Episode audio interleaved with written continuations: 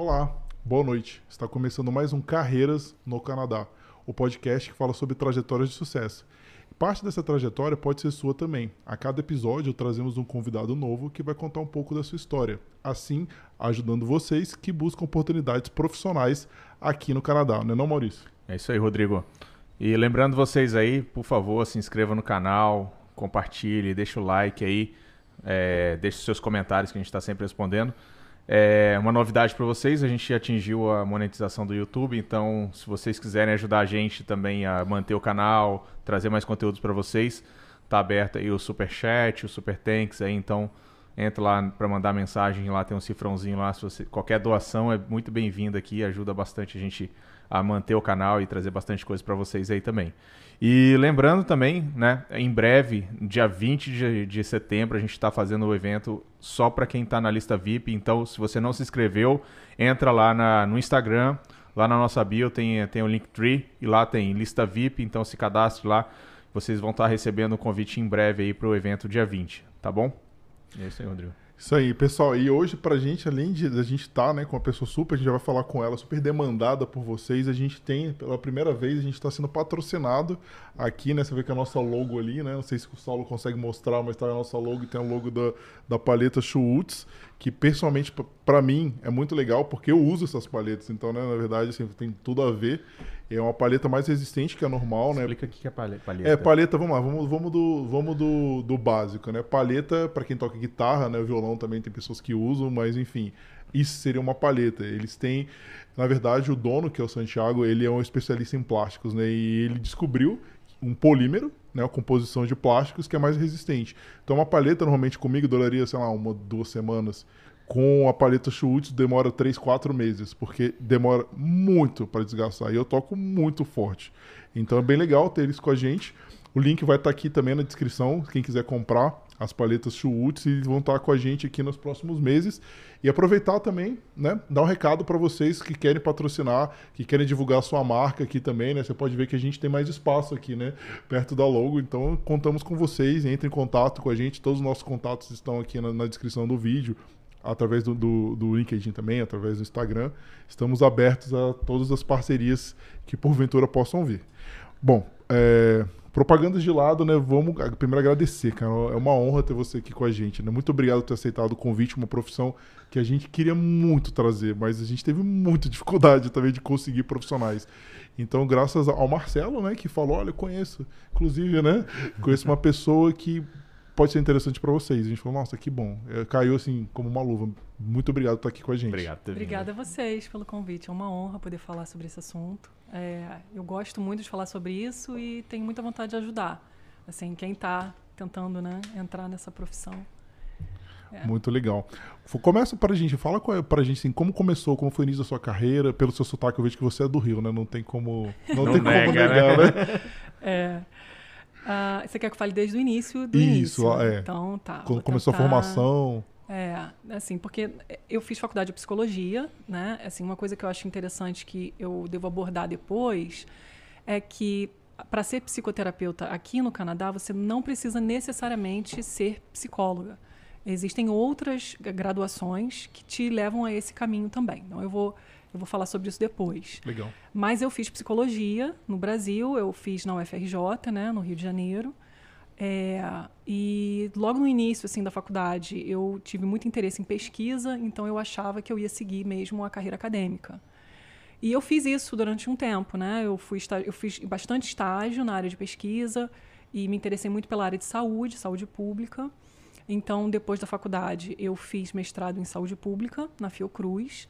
É, e depois meu, meus planos eram eu quero é, fazer o, o, meu doutorado na França. Eu tinha essa essa ideia assim meio fixa porque você já falava francês antes? Não, eu fui estudando francês durante né, a carreira, ao longo, é, é ao longo da, da, graduação, depois do mestrado, porque eu já sabia que eu queria, porque é, quando eu estava fazendo faculdade e trabalhando com pesquisa, a minha orientadora, né, minha supervisora de uma das primeiras pesquisas em que eu trabalhei, ela era é, ligada a pesquisadores da França.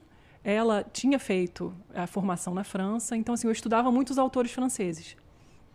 E assim, no, no Brasil, eu acho que em especial no Rio, a psicologia ela tem muita influência de, de uh, das teorias francesas e é, na psicologia social, na psicanálise.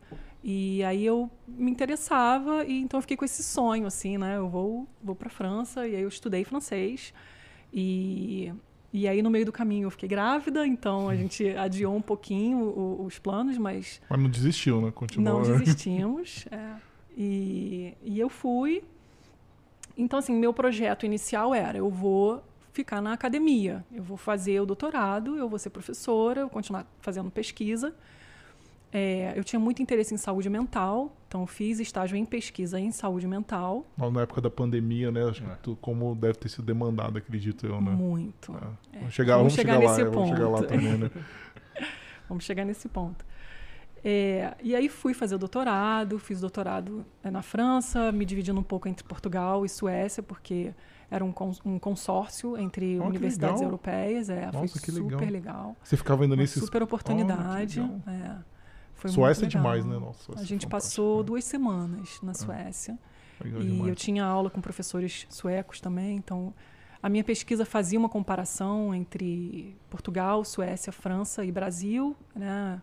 especificamente no período de transição para a maternidade. Então, eu hum. trouxe um pouco da minha experiência.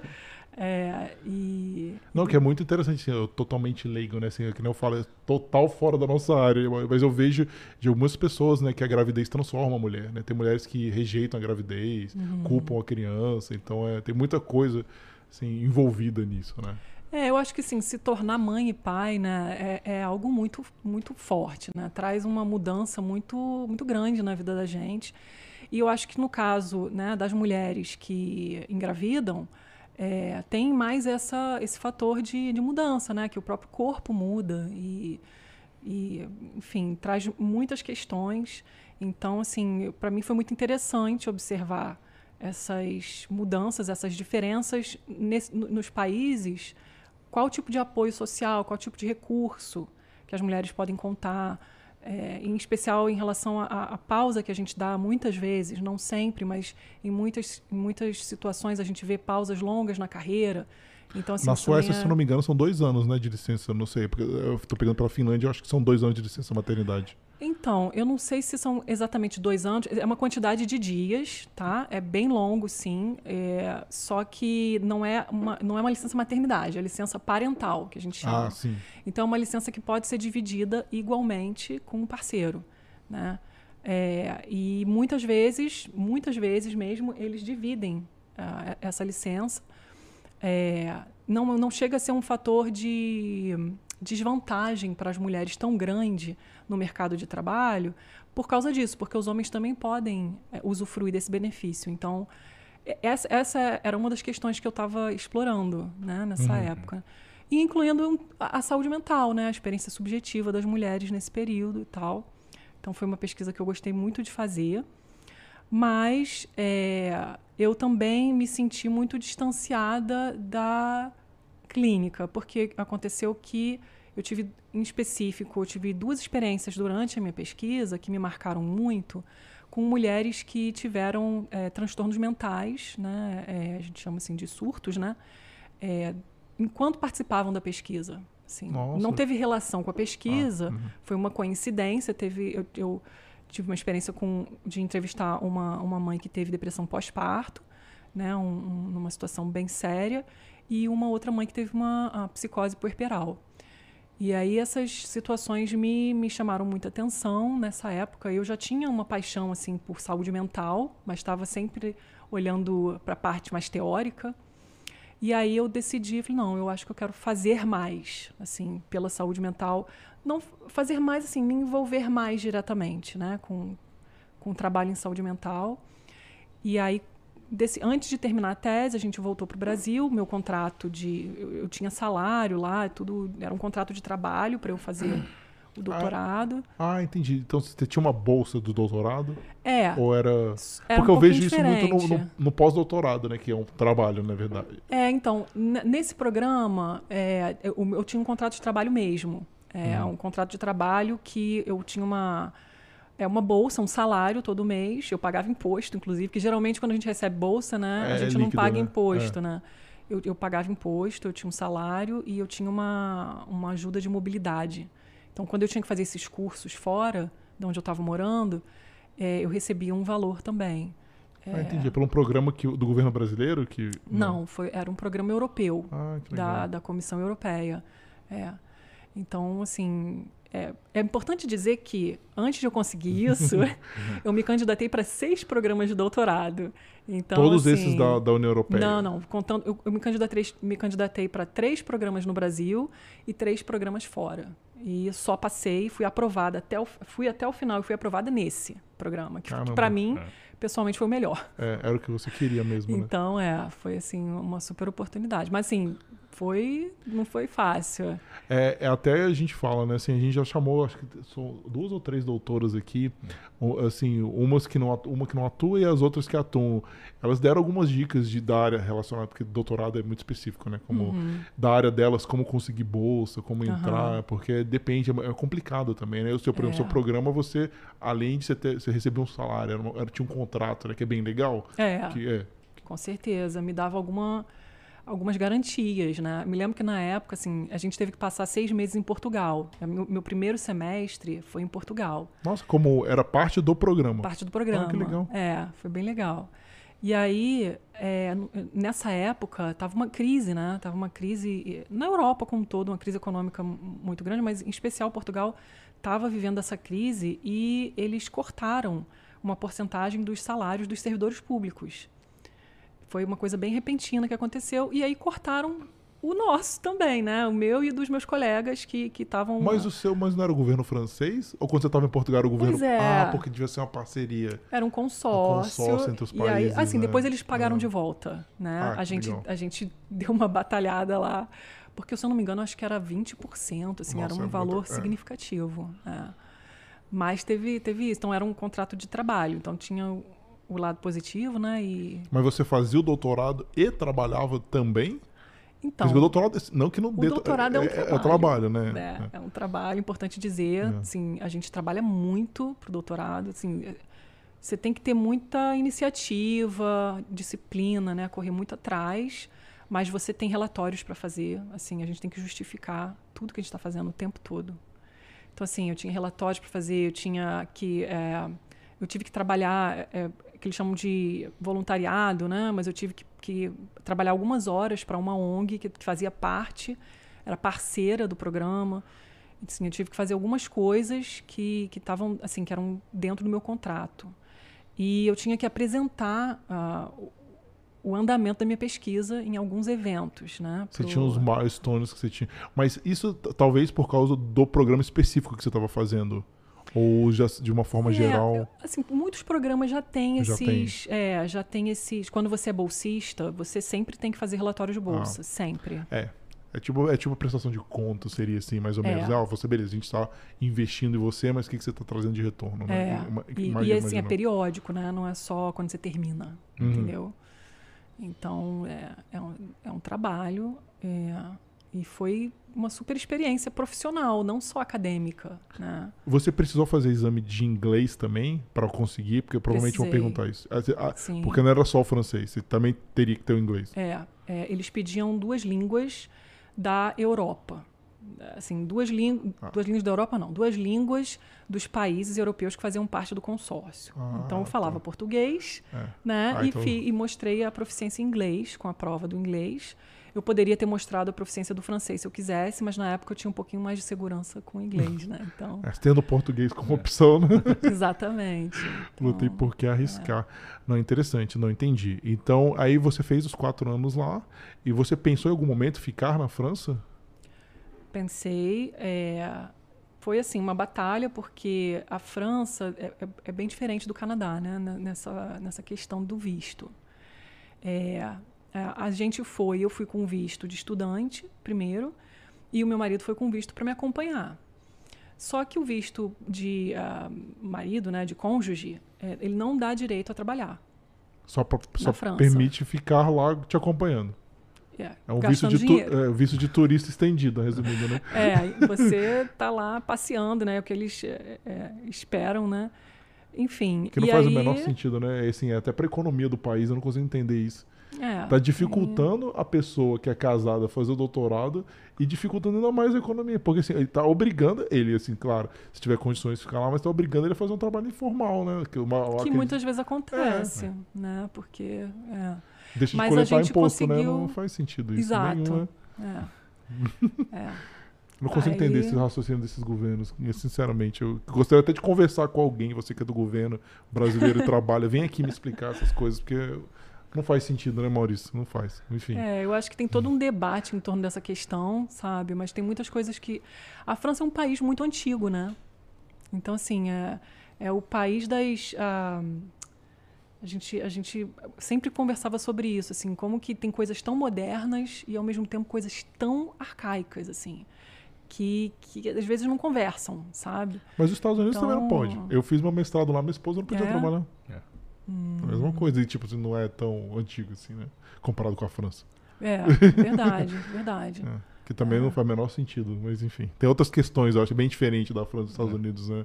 Acho que, é, enfim. Vamos entrar nesse mérito, não, vamos continuar. Aí você te- pensou em ficar lá. Então, pensei, a gente conseguiu mudar o nosso status, porque eu apliquei para um visto que pouquíssima gente conhece. É, eu me lembro que eu usei o serviço de um consultor lá na época, um consultor em, em migração e tal, e eu já tinha lido um pouco a respeito desse visto e consegui tirar um visto que eles chamam de talento e competência. Então, assim, para quem é atleta, para quem é pesquisador, para quem está lá para escrever um livro, se você é artista e está fazendo uma residência e você está propondo alguma coisa inovadora, interessante, você pode tentar o visto de talento e competência, que são cinco anos. Provavelmente que- eu vi isso que os jogadores de futebol, é, cantores, pro- artistas, é, assim, no geral. Exato. É, porque, com Isso aí. certeza, né? O Neymar não passa pelo, pelo processo migratório, né? É. é, outra- é. Mas, enfim, a gente tentou esse e com esse visto o meu marido podia trabalhar. E ele também é, foi fazer mestrado, então, fazendo mestrado, ele tinha como trabalhar um pouquinho, né? Que, que o visto de estudante te dá um pouco essa op- opção. Mas a gente Isso foi no meio do viu- doutorado.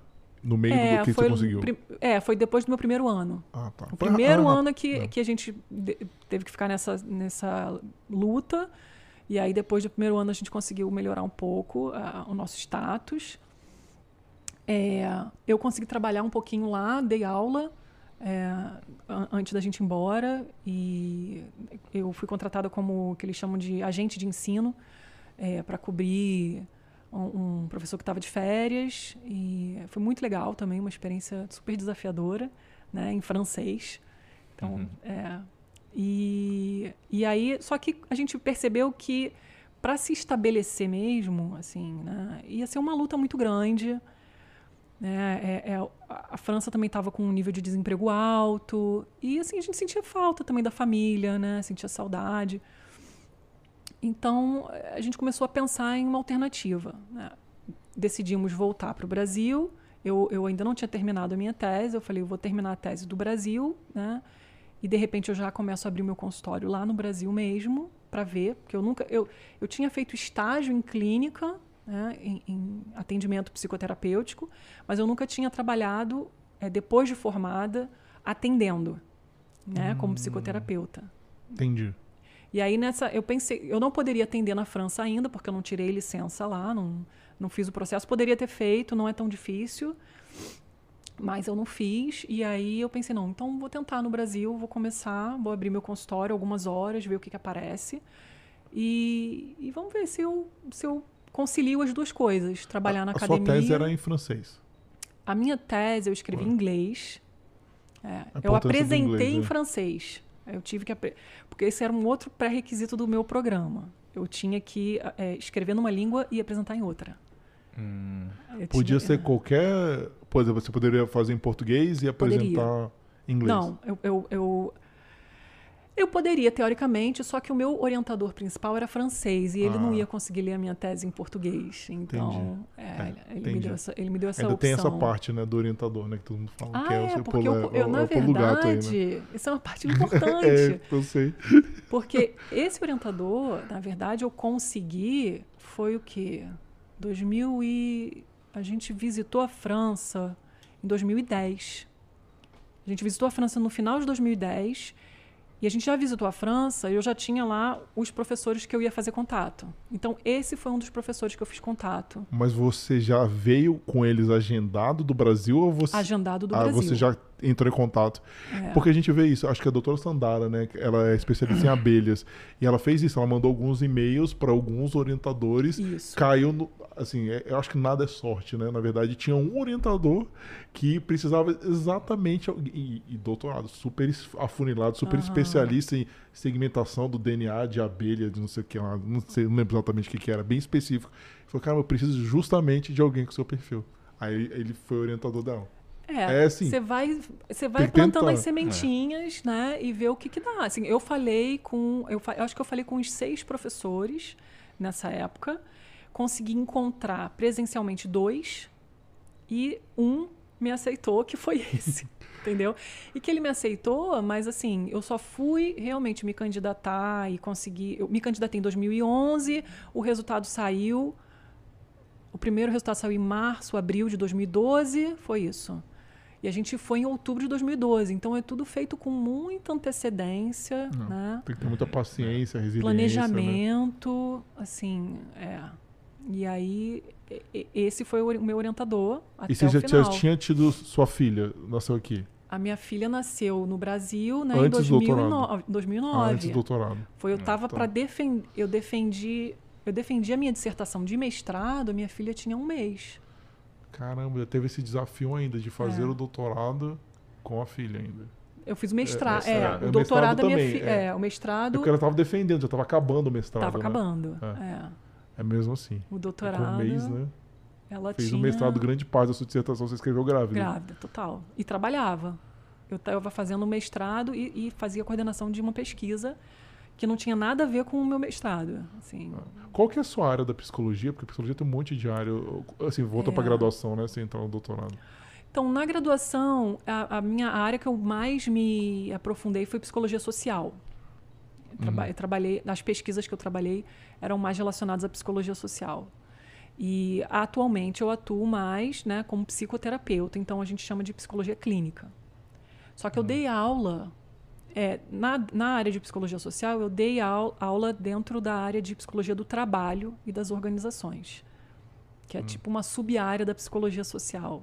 A psicologia organizacional é a sub-área. Eu não sabia da social. É, na UFRJ fica dentro do departamento Ah, de psicologia social. Ah, legal. Legal. É porque a Cibele, que é a nossa parceira, ela é psicóloga, assim, ela é psicóloga, mas o foco dela é psicologia organizacional. Mas eu não sabia que estava dentro das psicologia. É legal, né? Vivendo e aprendendo. É, às vezes os cursos se, se organizam de um jeito diferente, Aham. mas na, na UFRJ é assim. Ah, legal. Então vamos continuar pegando. Então você voltou pro Brasil, estava fazendo duplo, o double role aí, né? Você estava no mesmo tempo que você estava escrevendo sua dissertação, você também estava trabalhando. consultório. É, aí eu abri meu consultório, é, porque é, nesse processo de entrevistar mulheres e tal, eu comecei a receber pedidos. Ah, e aí, você atende? E aí eu falei, ah, então tá, vou atender. E, e, na verdade, assim, é, as minhas primeiras pacientes vieram dessa divulgação que eu fiz na internet da minha pesquisa. Porque eu, eu divulguei na internet para poder ter participantes Aonde que você divulgou na internet? Foi. eu criei um formulário né, de, de, para recrutar participantes e divulguei em grupos. Eu me lembro que, eu- que tinha um grupo do, do Yahoo, a gente usava o grupo do Yahoo Isso pra tese, né? Já. para tese. Pra tese, é. tá. Aham, beleza. Grupo do Yahoo, grupo do Facebook, né, grupos de mães, grupos de brasileiras, grupos de mulheres. E assim, é, eu escrevi para alguns blogs também na época. Né? A gente, é, eu abri um, um grupo de estudos em feminismo, psicologia e feminismo. Então, Legal. Isso foi me, me dando oportunidades também de divulgar a minha pesquisa, porque eu precisava de participantes e eu precisava também é, dialogar com outras pesquisadoras, né? Porque a gente fica muito sozinha também. É por isso que eu né, tava durante o pensando, porque quando você publica na área acadêmica, né, assim, é mais pra quem é do meio, né? Uma pessoa que não tá ligada na área acadêmica não vai ler um É. artigo científico, não vai ver. É mais, é mais É, raro, né? É. É por isso que eu tava pensando com as suas estratégias para você tornar público a sua pesquisa fora desse ambiente acadêmico, né? Aham, é, pois é. Não, não é que, eu- assim, eu, eu nem estava assim, com intenção de divulgar os resultados da pesquisa, mas eu estava com intenção de fazer rede, Hum, de fazer networking. contato. É, exatamente. Uhum. Network é Pra- importante sempre, qualquer independente da área, né, Maurício? É. que a gente É. bate essa tecla muito sobre o network em É. qualquer área, como é importante. entendeu? você se conectar com as pessoas certas, que várias oportunidades surgem você no. Total, total. Ah. Assim, e na academia também, né? Tem muito isso. É, networking é. É, o seu orientador foi baseado no contato que você fez, você foi lá em 2010, conversou com ele, Exatamente. ele deu a sorte, assim, provavelmente, não é sorte que ele também tinha interesse, né, de orientar, provavelmente a pesquisa foi atraente para ele, né? É. Porque tudo é um jogo de interesse, né? É. Não, não- É, não e te também- orientou porque ele ah, gostou, ah, provavelmente ele gostou da sua pesquisa É. e, e te apoiou, né? Isso é legal e que provavelmente foi importante para ele também, né? Com certeza. Eu, Ah. inclusive, durante né, o, meu, o meu doutorado, ele estava doido para vir para o Brasil, para conhecer, né, para ir para o Brasil, e, e- e eu, eu fui uma, uma peça-chave para favorecer isso, porque eu é, consegui promover um evento na Fiocruz. Eu não tive dinheiro para ir no evento, mas eu planejei o evento todo de lá da França para ele falar nesse evento com o pessoal do Pinel e, e da Fiocruz. E Legal. porque todos os lugares que eu fiz estágio, quase todos, e que eu trabalhei durante o mestrado e tal, eu fui mantendo a- a- as minhas relações, a maior parte, assim, da- das minhas relações. Então, assim, por exemplo, a minha supervisora no estágio da Fiocruz, ela é, eu- ela é próxima de mim, eu sou próxima dela até hoje. A gente troca mensagem e, e quando eu preciso de uma referência, eu sei que eu posso contar com ela. A minha orientadora da monografia na faculdade foi minha orientadora, minha co-orientadora no mestrado e me deu uma carta de referência maravilhosa para eu conseguir o meu registro como psicoterapeuta aqui no Canadá. Olha que legal. Então, assim, são relações que eu Network, fui network, sempre, é, tudo. Alimentando, né, e cuidando, pessoas que sempre me apoiaram. E aí eu fiz isso, é, consegui é, promover esse evento pro, pro meu orientador lá, e ele foi pro Rio, ele ficou uma coisa que eu lembro bem que ele falou que ficou impressionado como a gente come. Pô, mas na França, eu, eu a tava na gente come França. bem. Eu é. tava na França agora, assim, em julho, né? Foi dois, três meses. Meu Deus, eu já tinha ido antes, mas eu tava no meio da pandemia, então eu não tinha entrado numa padaria francesa. Na hora que eu entrei, eu falei, meu Deus, aquilo ali é perdição. É perdição. É maravilhoso. É. Queria estar lá amanhã, Ele ficou muito chocado com o, o conceito de comida quilo.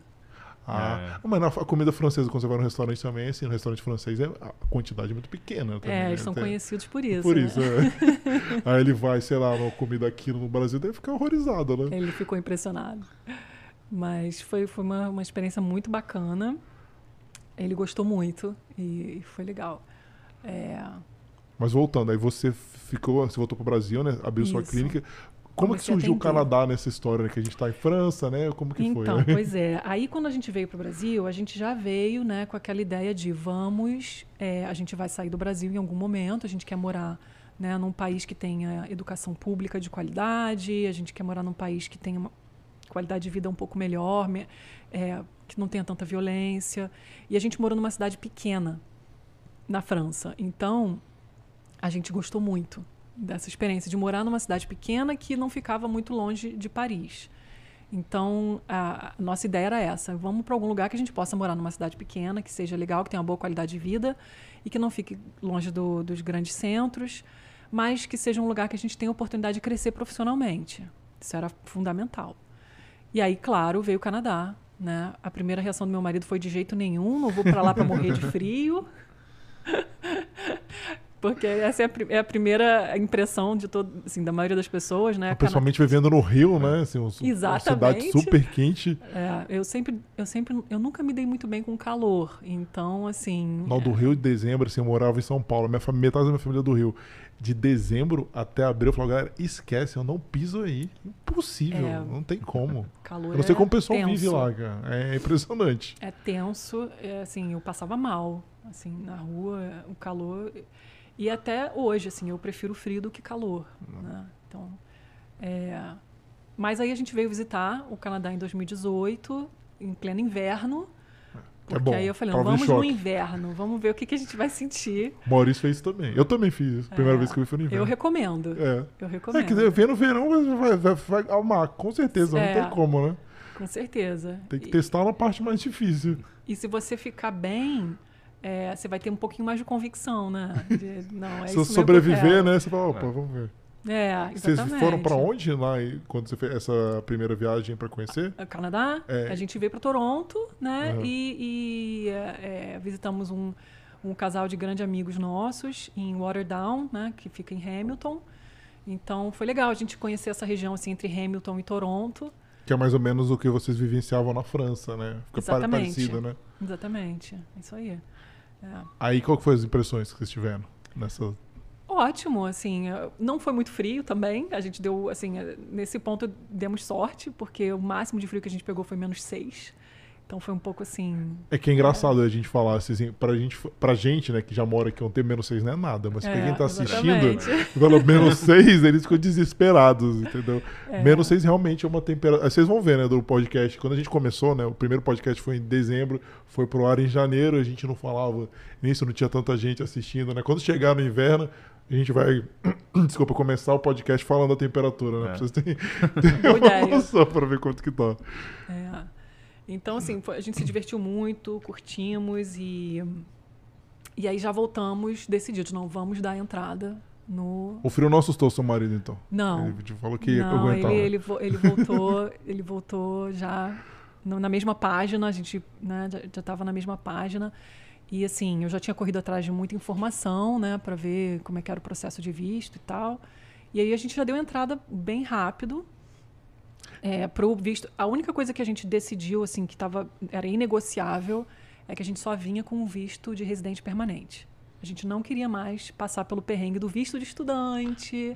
Já passaram uma Depois- vez, né? Essa pro- prova, estágio probatório aí que todo mundo passa aqui, você já tinha passado na França, já viu como que era. Ah, não gostei É, dessa brincadeira, não, né? Já, já, já deu para aprender alguma coisa, valeu a experiência, mas assim, a gente queria vir com, assim, a gente queria vir para ficar, sabe? Assim, vir Uhum. para construir ah, uma nova vida, sabe? E vocês deram sorte, porque, se eu não me engano, o FSW parou justamente no ano que vocês vieram, né? Ficou O que dois que parou? anos. O seu programa, o FSW, né? Que é o Foreign Skilled Worker. Sério? Ficou dois anos parado. É. Não chamava, não, porque aconteceu? Na pandemia, um pouco antes, o Canadá já parou de chamar, porque ele estava dando preferência para quem já estava aqui. Ele ficou dois anos e pouco voltou a chamar Nossa. agora, né? Chamou mesmo É, assim um pouquinho só. é Porque ele, pouco. tem muita gente aqui, É. não tem por que ele arriscar. Ele, perce- isso, isso não sou eu que tô falando, não, tá? É palavras do Terry. Aham. O Canadá viu que tem muitas pessoas que nunca pisaram no Canadá. No caso de vocês, vocês vieram antes, fizeram um- uma viagem exploratória, mas tem muitas pessoas que vinham para cá, nunca tinham pisado no Canadá, chegavam aqui e voltavam. Aí ele falou, "Por Fazia um landing É. e voltava. não, não, não, ficava aqui mesmo. Ficava aqui dois, Ah. três anos, Ah, tá. só que não se adaptava. Entendeu? Não era nem má fé, era realmente eu não, não gostei Hum. É. do país, não me adaptei. E voltava pro país de origem.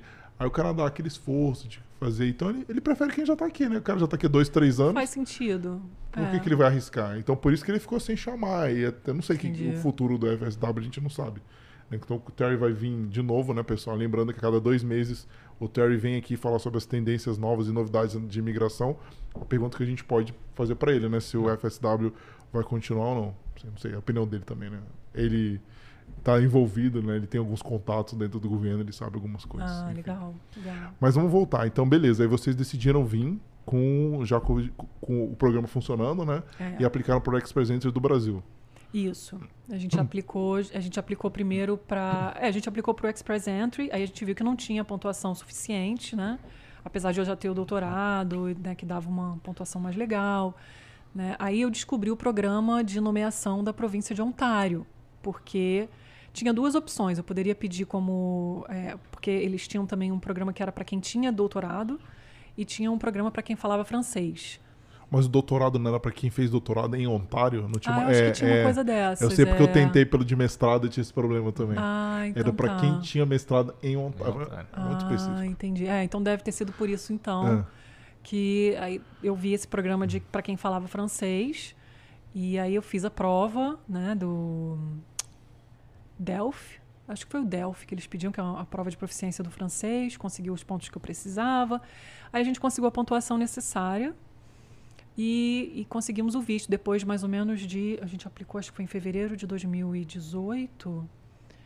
E conseguimos o visto. Saiu em dezembro de 2019. Foi isso. É, o provincial, o problema é que primeiro você tem que fazer o provincial, aí É. o provincial tem que acabar, aí você faz o Express Entry, né? É. Então já demora, já demora por natureza mais tempo também. É, o provincial demorou uns seis meses, se eu não me engano. E aí depois veio. O, o- porque aí a gente ficou esperando eles chamarem também, né, pro federal. Não demorou muito para chamar, não. Chamaram, mas aí demorou um tempão É, demora pra eles processamento. É, avaliarem. porque é. se você atingir a pontuação, ele, ele na hora que você atinge, antigamente, É né? rápido, Agora é duas semanas é, você recebe Entendi. o ITA. É. Normalmente, né? Agora que tá meio maluco, eles estão voltando, eu não sei. Eu não sei se eles estão cumprindo os prazos de 14. Porque antes os, os rounds of invitation eram de 14 a 14 dias. Então, uma vez que Hum. você atingiu a pontuação, você atualizou no site. No caso, quando você recebeu uma nominação provincial, você atualizou seu perfil lá. Você ganhou 600 É. pontos, a pontuação foi lá. Automaticamente Sim, você é É. chamado. É, você já. Na hora que você atualizou isso, duas semanas, o o ITA na sua caixa de, do seu e-mail lá. É. Entendeu? A gente fica super animado, né? e acha que vai demorar os seis meses que eles dizem que vai demorar. Mas demorou muito mais, assim, e é, teve que fazer exame médico, né? Tudo direitinho, assim, fomos fazendo tudo. Aí nos programamos para vir em. é, a gente estava programado para vir no final de abril de 2020. Foi a nossa programação. Olha a data, né? Você 2020, falou, né? olha as datas, né? É. Que aí que foi que em, em março, né, que começou, que as notícias da pandemia começaram a vir quentes. Então, durante todo esse período, eu estava aplicando para o processo e tal, e eu já estava com o meu consultório. Então, eu já estava atendendo, e aí eh, o meu consultório passou a ser a minha principal fonte de renda. Eu, eu eh, consegui um contrato com a FRJ para trabalhar como professora substituta também. Então, eu trabalhava 20 horas como professora na faculdade de psicologia e na faculdade de biblioteconomia e eh, dando aula de psicologia or- organizacional, dinâmica de grupo, eh, ética profissional. E, e aí depois, e ao mesmo tempo eu atendia no meu consultório, eh, desenvolvi um projeto também com, em parceria com uma clínica com eh, adolescentes e jovens autistas. Eh, foi muito legal, também foi um projeto bacana. Mas tudo isso eu estava fazendo sabendo que em algum momento em 2020 eu vinha para o Canadá. Então estava acumulando as, as experiências, fazendo rede de contatos, né, aprendendo e, e me, me preparando para o investimento que eu ia fazer aqui. Inclusive, num determinado período né, na minha clínica, quando eu recebia paciente novo, eu já avisava, olha, eu tô com mudança prevista, tá? E, enfim, a gente já estava com um planejamento de transição. É, e aí chegou né, na hora de, de começar a planejar a mudança, eu comecei a anunciar os móveis, a gente começou a preparar para deixar algumas coisas na casa da minha sogra, entregar apartamento. E, e aí começaram as notícias da pandemia. E aí bateu aquele desespero, né? E aí? É, Todo mundo falou, o Canadá vai fechar, o Canadá vai fechar. o Canadá vai fechar, o Canadá vai fechar, vamos ou não. E aí, assim, foi, é, foi uma sintonia de, de pensamento, eu com meu marido, que a gente entendeu que a gente tinha que adi- adiantar a nossa viagem, porque ia ser muito difícil vir depois, porque os, ah, os voos estavam sendo cancelados. né? A gente não sabia nem se ia conseguir fazer o landing, porque o o Canadá estava mudando as regras de uma hora para outra, vários países fechando as fronteiras para imigrantes, né? E é, eu estava ouvindo histórias de estudantes que, que moravam aqui, mas que tinham ido visitar a família no Brasil e que não estavam conseguindo voltar. É, eu quase. Eu até comentei isso no meu, eu tava em Portugal. E na época não tinha PH Work Permit. Uhum. E não falou nada. Naquela semana, quando deu anunciou a pandemia, o Trudeau não falou nada. Quem tinha Work Permit. Só falou de citizen e residente permanente. Pois é. Então os E estudantes estavam na mesma vala que eu tava na época. É. E a gente, assim, a gente tinha o visto de residente permanente, mas a gente não tinha feito o landing. É, então, é. Então, uma situação bem limbo, né? Que era e não era. É. na época gray não- zone, né? É, tipo assim. total. Porque hoje o landing é automático. Não tem mais esse landing. Ah, é?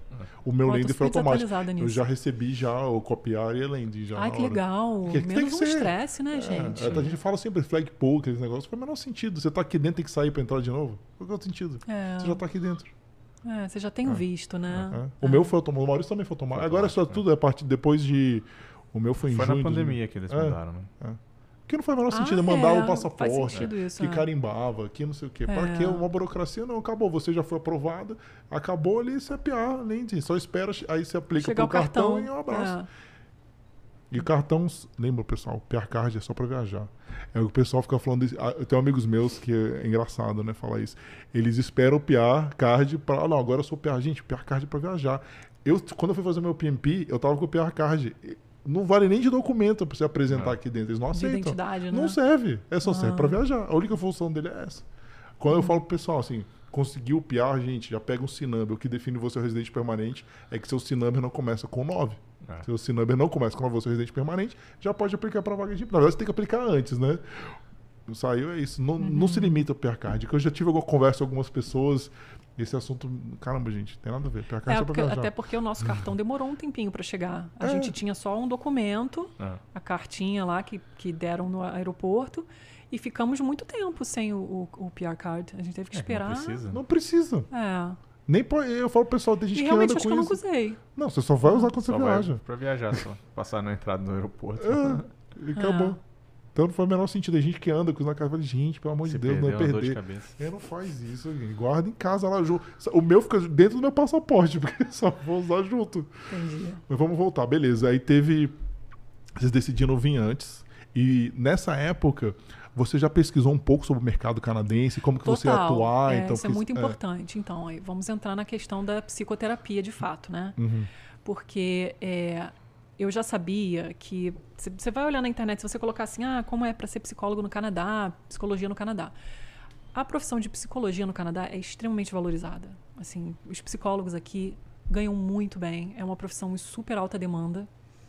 É, eu estava até conversando com um psiquiatra brasileiro que é professor na McMaster e é psiquiatra. Ele falou: os psicólogos competem com os psiquiatras, assim, na, nas, nas vagas de pesquisa, muitas vezes, nas vagas de coordenação, supervisão de programas de saúde mental aqui.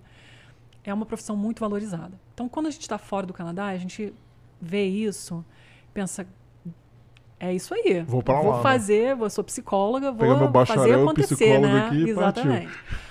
Mas não é bem assim, porque o que, que, que acontece? Para você ser psicólogo aqui mesmo, ter o, uh, o título né, de, de psicólogo, você tem que ter um doutorado em psicologia clínica. Não, você pode fazer doutorado em psicologia social, você pode fazer doutorado em psicologia da saúde, você pode fazer doutorado em psicologia do aconselhamento. Não é doutorado em psicologia clínica. Se você quiser ter o título de psicólogo, tem que ter doutorado em psicologia clínica. Esse doutorado são cinco anos e tem um ano de residência Tá? Algumas vezes a residência é financiada, algumas vezes não. É trabalho full time e assim é, é super competitivo. Então, para você entrar num programa de doutorado em psicologia é super competitivo. É como entrar no, é, no programa de medicina. Caramba. É. Que nível. Eu não tinha noção que era tão difícil. É. O seu doutorado não foi em psicologia clínica? O meu doutorado não foi em psicologia clínica. Se fosse, em, mesmo sendo na França, você conseguiria fazer essa convertência, essa conversão? Eu provavelmente teria que fazer aqui uma complementação da residência. Ah, é, é o canal, é. imaginei. É, Porque é. na França, por exemplo, não existe residência em psicologia clínica ah, tá. se você faz um doutorado em psicologia clínica. Você teria que vir mesmo com a equivalência do seu diploma de não tem diploma, mas enfim, equivalência ao seu doutorado aqui, você ainda teria que fazer a residência mesmo caso você, é, você tivesse feito em psicologia clínica. É. Entendi. E aí tem que fazer todo o processo de validação do college, que é super difícil. É, eu conversei com algumas brasileiras que estavam aqui já, quando eu estava no Brasil, comecei já a fazer contatos. Teve uma brasileira que eu conheci que conseguiu fazer uh, todo o processo de validação. Ela precisou fazer algumas matérias, mas olha só, também isso é importante, gente. Uma coisa aqui no Canadá. Na profissão de psicologia, cada província funciona de um jeito. Então, isso também é uma questão importante. Em algumas províncias, você não precisa ter o doutorado. A maioria você precisa, tá? BC precisa, Quebec precisa, Ontário precisa. Quando não precisa do doutorado, o, o bacharel... Mestrado. Pelo menos, mestrado. O mínimo é, é o mestrado, é. Em psicologia clínica também? Ou não, não aí eles é, aceitam é... psicologia do aconselhamento, eles são um pouquinho mais abertos, tá? tá? Mas aí eu acho que tem que pesquisar de província para província, eu não vou saber tá. com não, certeza. tudo bem, só, só uma ideia geral. Só é, pra... é. Aí essa, essa contato que você conversou, que conseguiu, ela já era doutora em psicologia clínica em algum lugar? Ela já era doutora no Brasil. No Brasil, tá. É. Entendi. É, não tem como escapar, né? Doutorado em psicologia clínica não tem Se como você fugir. quer ser hum. psicólogo aqui, em Ontário, especialmente, tem que seguir até o doutorado. Não adianta parar no mestrado. Você pode ser, aqui tem, tem um título de um, Psychologist Associate. Você pode ser uma. Um, é quase psicólogo esse título, para quem tem mestrado, tá? Mas aí você não vai ter o título de psicólogo, você vai ser um Psychology Associate. Você vai poder trabalhar sob a supervisão de um, uma psicóloga PhD. Entendi. Você consegue, mas consegue atender paciente sozinho ou... Você consegue atender, mas você tem que estar sob supervisão sempre. Então, você nunca vai conseguir ter a sua prática autônoma. Entendi. Tá? Então, e, e aí isso é um, uma coisa interessante daqui. Muitos psicólogos que conseguem realmente chegar nesse nível, né, de fazer toda a formação e tal, a principal função deles é a supervisão.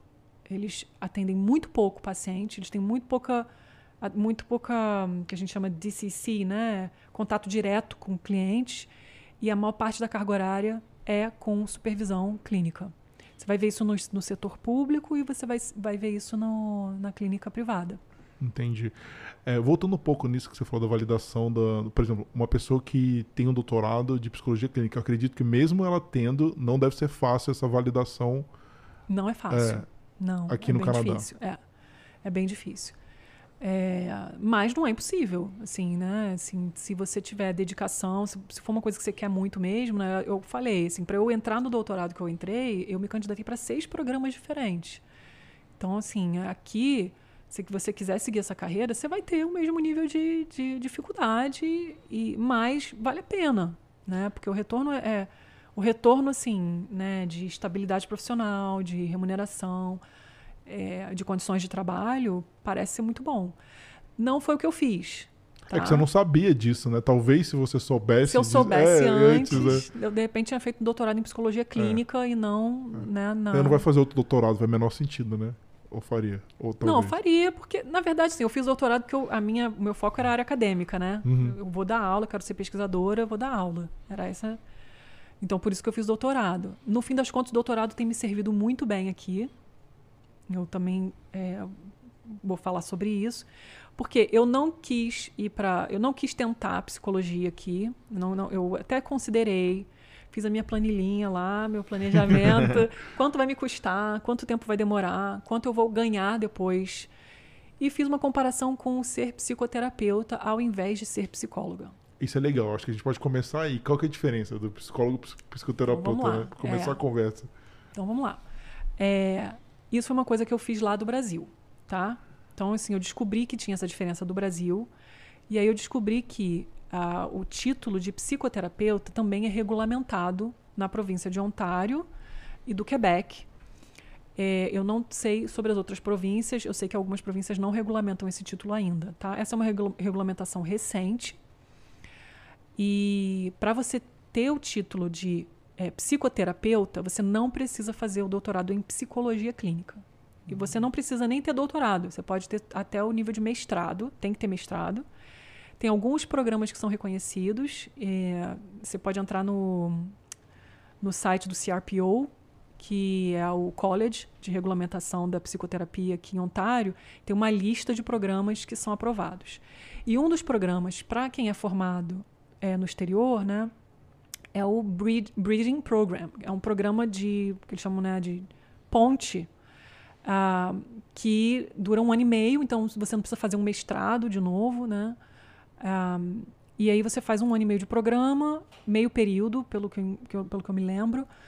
E, e aí, depois de terminar o programa, você aplica para o college e a, a sua aprovação é muito simples, muito simplificada. Então, lá do Brasil, eu participei de uma sessão de informação com, com o Bridging Program. Se chama BRAM, B, é, B-R-E-M. Tem informação bastante na internet. Não é caro, assim, é, em comparação a um, um programa de mestrado. É, eu conheço psicólogas brasileiras que fizeram esse programa sem ter mestrado.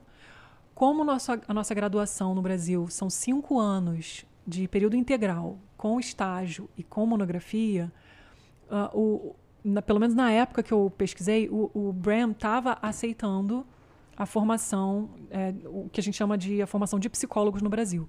Porque no Brasil a gente tem o bacharelado e a formação de psicólogos. Uhum. Então, quem faz o, o, curso completo de formação de psicólogos tem mais chance de conseguir passar pelo BRAIN aqui para poder se registrar como psicoterapeuta. Então, eu fiz essa sessão de informação, adorei, falei, cara, é isso que eu vou fazer. Vou chegar lá, vou fazer o BRAM e em um ano e meio eu tenho meu registro, tá? Me preparei para isso. Cheguei aqui, não teve corte por causa da pandemia. Hum. Então, foi um pouco um, um, balde de água fria.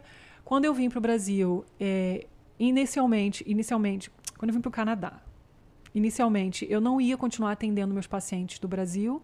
É, eu ia fazer uma transição e, e, e encaminhar, né, e dar alta para algumas pessoas. Mas a gente estava em plena pandemia. Eu vi que a maioria das pessoas que estava atendendo precisavam muito continuar. E, e, eu decidi continuar um tempo, então acabei atendendo os meus pacientes do Brasil à distância por um longo período, mais do que eu tinha me planejado. Foi importante, eu acho, e é, mas foi excepcional. Acho que foi uma situação bem excepcional. Tudo foi atípico né, na pandemia, né? Não tem como fugir. Muito Ainda mais, atípico. acho que a parte mental das pessoas ficou completamente abalada, diretamente muito, abalada. Então não. Muito, muito. É. E aí é, não saía, não abria turma para o Bram, e aí eu entrei em contato com o college. Eu falei, olha, essa é a minha formação. É, eu sou psicóloga registrada no Brasil. Não vai ter Bram. O que, que eu faço? Assim, vocês... E aí eles falaram, se você quiser, você pode aplicar direto com a sem gente. O, sem o, o, college, né? É, não, o college... Sem o, o, o sem o. Bridging Program. Aham. E aí a gente não pode garantir nada, mas se você quiser, aplica. E se você, por exemplo, fosse rejeitado, você, ele não teria reembolso nenhum, né? Que Nenhum. Tem, você, é um, tem que arriscar. É. Arriscou. É. E aí, é, tem um custozinho, né? Que você tem que É, fazer. imagina. É, o. é é o Toda avaliação daquele- documental, não tem como é, escapar disso. Validação, É. né? Que. Esqueci agora o nome daquele. ECA. O WIS é, É, ECA, é. O WES, né? É porque, na verdade, o ECA é, o geral, né? O WS é uma, uma das empresas que fazem a validação É. do. É, É porque a gente fala Equivalência WS, mas tem outras né? empresas, né? é verdade, verdade. É, aí tive que fazer e, e demorou um ano e ah, um ano e dois meses para sair o meu registro final. E aí, na verdade, você tira o registro primeiro como qualifying, que eles chamam, né? Porque aí você precisa ter supervisão obrigatória é, durante um ano e, e tem que fazer uma prova também. Eu vou fazer essa prova no ano que vem. E Ah, você tá. eu sou qualifying. É. Porque eu cheguei aqui em 2020, É, é verdade. né? Assim, então eu posso Então, atender. Seu eu programa foi aceito, então, na verdade. O, você arriscou e conseguiu. consegui, tá? Uhum. Mas assim, não foi fácil. É, eu tive que argumentar, contra-argumentar, eu tive que fornecer documentações que. é, eu tive que ser criativa. Essa que é a verdade. Porque, assim, chegou num ponto que eles me pediram ah, o, o sílabus, né, a descrição detalhada de todas as disciplinas que eu fiz na faculdade que eu achava que eram pertinentes para atuação em psicoterapia. Eu falei, olha, se vocês quiserem eu dou o o- a descrição das disciplinas que eu ensinei, mas eu não vou ter as descrições detalhadas. Quem que tem? É, é, assim. Hoje eu. é, Ainda sim, mais é. em plena pandemia, que a secretaria é. da UFRJ, da, do, da É. Instituto de Psicologia, não estava funcionando. Foi um perrengue para eu conseguir o meu histórico escolar, porque eles queriam um histórico super atualizado. Ah. Então, assim, é, já foi um perrengue para fazer isso. Imagina se eu, consegui, se eu ia conseguir. Eu, eu não ia conseguir. Isso é uma coisa que eu também não consigo entender no Canadá. Ele precisa muito de profissionais qualificados, mas eu tenho vários amigos meus que são médicos aqui, que estão tentando na validação. e É muito consegue- difícil, é, é muito né? difícil. É, é Eles um- precisam uma prova de de, resistência, de assim autoconfiança, né? É, você tem que estar muito confiante do- E querer sua... muito, e querer muito aquilo. É. né? Mas então, assim, beleza. Mas você não explicou a diferença dos dois, né? do psicólogo e Não expliquei, psicoterapeuta. né? Não expliquei, pois é. Então, acontece assim que qual é a diferença? O psicólogo clínico aqui, ele é o único profissional, além do psiquiatra e de médicos, de maneira geral, que pode fazer diagnóstico em saúde mental. Ele pode é, atribuir um diagnóstico oficial. Por que, que isso faz diferença? Porque muitas vezes, quando você precisa de uma cobertura do seu seguro ou do próprio governo, você precisa tirar uma licença mais prolongada por uma questão de saúde mental, você vai precisar de um laudo. Tá? No Brasil, eu como psicóloga, eu posso fornecer laudo tranquilamente. Uhum. Aqui, como psicoterapeuta, eu não posso fornecer laudos. Essa é a única diferença entre psicoterapeuta e psicólogo clínico. O psicólogo clínico ele pode fornecer laudo e é, ele pode atuar como psicometrista. Psicometrista é aquele que faz, aplica testes Ah, psicológicos, aqueles testes mais elaborados. entendi. Eu posso aplicar alguns testes para fazer assessments, mas eu não posso dar um diagnóstico formal é, com o meu próprio assessment. Eu posso ajudar um psicólogo a dar um diagnóstico formal para um paciente. E você acha essa diferença assim te atrapalha muito Não. ou não? É pouco, Não. não. Não me é- atrapalha muito, assim, porque é, eu trabalho, hoje eu, tra eu tenho meu consultório e eu trabalho numa equipe, no, no Family Health Team, né? Um programa de saúde da família, então eu trabalho junto com médicos de família. Então, assim, todo diagnóstico oficial que é comunicado a um paciente é dado pelo médico. Quando a gente precisa, a gente encaminha para o psiquiatra e eles sempre levam em consideração o meu assessment, né? o- o- as entrevistas que eu faço, as minhas notas, mas não sou eu que, que faço essa, esse diagnóstico. Eu tô até, até pro fins do dia a dia, que eu tô uma pessoa que normalmente quando ela procura. Vamos lá, tudo bem. Tem pessoas que procuram porque elas realmente precisam de benefícios do governo, precisa de coisa para sustentar o trabalho. Mas, assim, dentro do meu entender, acho que a grande maioria quer uma assistência, né? Exatamente. Não quer um laudo ali. Tem É. pessoas que querem, mas, assim, não, não deve ser a grande maioria, né? Então, para alguns casos é, é muito importante, né? Especialmente assim com crianças, quando é, tem uma demanda da escola, tem alguma questão aí aparecendo e os pais não sabem o que, que é. Então, para fazer um diagnóstico de autismo, por exemplo, você precisa de um profissional de psicologia. Eu, uma, uma psicoterapeuta não pode dar um, um diagnóstico de autismo. É, ahn, TDAH, né, que é- acaba sendo muito comum aqui. E acaba que a cultura profissional na área de saúde mental aqui no Canadá, ela está muito é, formatada por essa demanda de diagnóstico. As pessoas já chegam para você muitas vezes no consultório já falando: ah, olha, eu acho que eu tenho ansiedade, eu acho que eu tenho TDAH. É, as pessoas fazem testes na internet, procuram, é, procuram se informar e, e- e as pessoas procuram nomes para o que elas estão sentindo. Ah. Isso é um pouquinho diferente da minha experiência no Brasil, que não tem, eu não vejo tanto isso. Aqui as pessoas conhecem o diagnóstico. É PTSD, por exemplo, né? É Transtorno do estresse pós-traumático. Eu não, eu não tive essa experiência no Brasil de um paciente chegar e falar: olha, eu acho que eu tenho transtorno do estresse pós-traumático. Aqui é muito comum. Ele auto se diagnostica, né? Você quer confirmação, você quer confirmar pra mim? É, Acho que- eu acho que eu preciso de. Aí, nesses casos, a gente faz uma recomendação. Olha, se você está. Se você acha que isso está sendo um, um problema importante, então você precisa falar com seu médico de família e talvez fazer um encaminhamento para um psiquiatra, né? Ou, ou eu posso te encaminhar para uma psicóloga, Entendi. entendeu?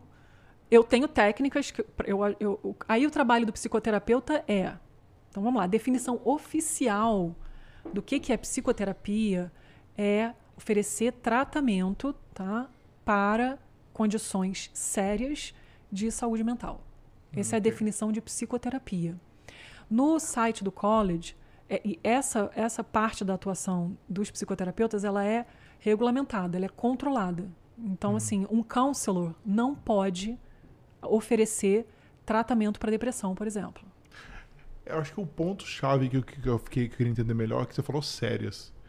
E nem todo mundo tem coisas assim, tem coisas sérias e no Brasil vão psicólogo. Às vezes a pessoa ela tem- Exatamente. quer mudar um tipo de comportamento que não agrada, que não seja conveniente. Exatamente. Mas no seu caso não tem que ser sério. É isso que eu, é isso que eu Não, fiquei agora então, confuso essa é uma agora. questão que gerou até uma certa polêmica na época do, da criação do, da regulamentação. Por essa palavra, serious. Né?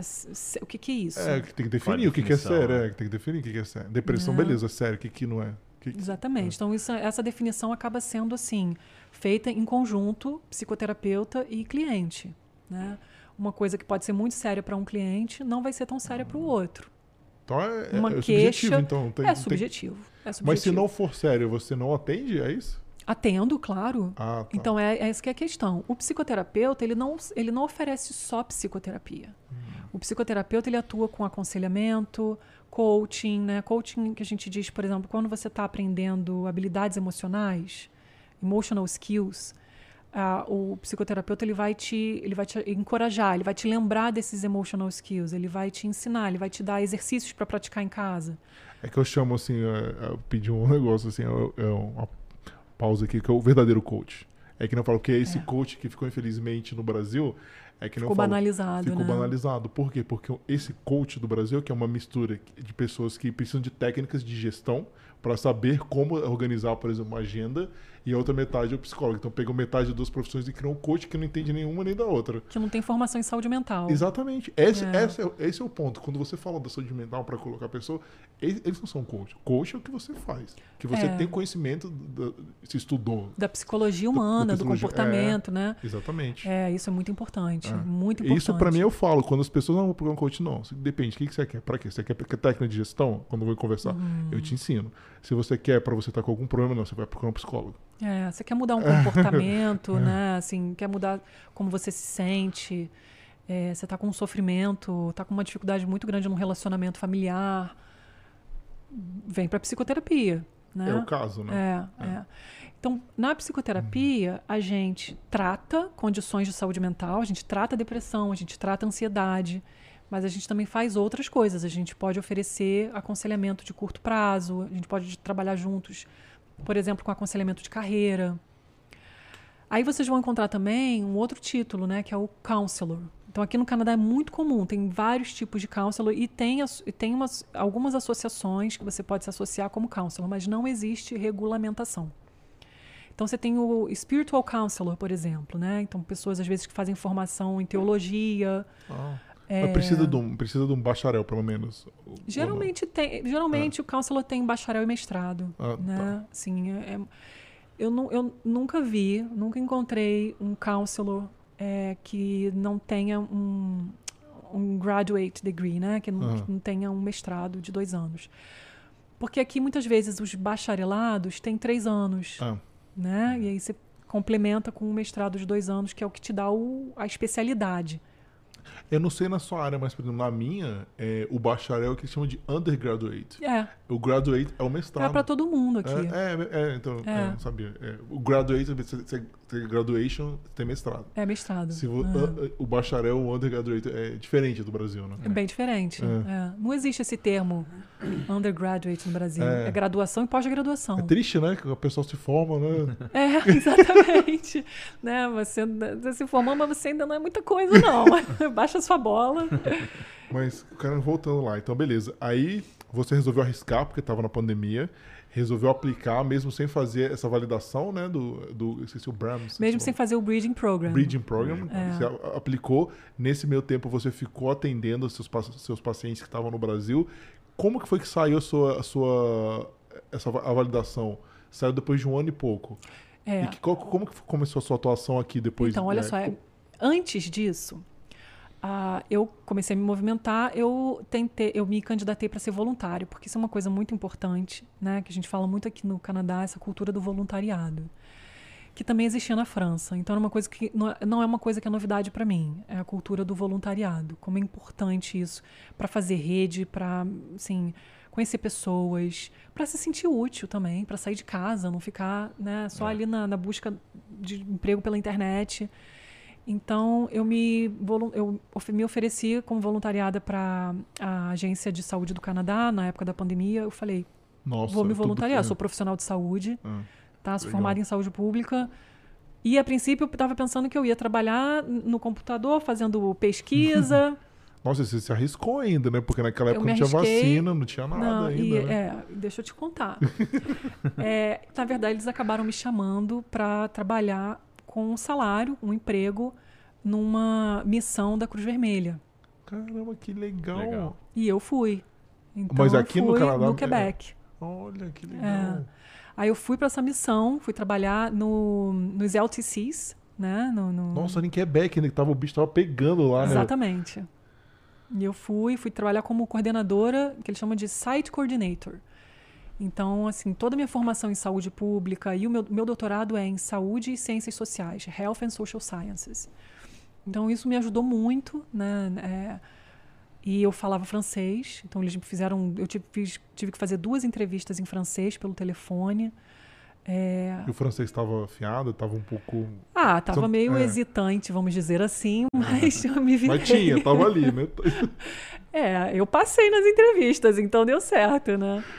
E aí eu fui e, e foi, foi uma experiência muito, muito legal, assim, muito importante. Você ficou lá esse tempo? Quanto tempo você eu ficou fiquei, lá? então, eu fiquei, eu acho que eu fiquei primeiro 15, Eu fiquei 15 dias, Marcelo, o meu marido e minha filha vieram me visitar, ficaram lá cinco dias, depois eu continuei. Se eu, no total, eu fui, eu fui em agosto e eu terminei a minha missão mesmo, tudo, em novembro, se eu não me engano. Foi isso. 2020 isso? 2020. Caramba, no Caramba. ápice do É, ápice. no E como ápice. que era exatamente? Agora eu fiquei muito curioso, cara. como que era o seu trabalho lá, exatamente? Qual que era o trabalho que você Então, fazia? eu, eu, eu coordenava uma equipe de cuidadores de, que, que trabalhavam direto com os idosos e de health advisors que eram médicos. Então foi assim super desafiador porque eu tinha dois médicos sob a minha coordenação e o, a equipe de cuidadores. Os médicos faziam a parte de controle e treinamento de, dos equipamentos de proteção pessoal, né? E, e os cuidadores trabalhavam direto com os idosos. A gente também fez um mapeamento dentro dos, dos LTCs, né, para isolamento de casos.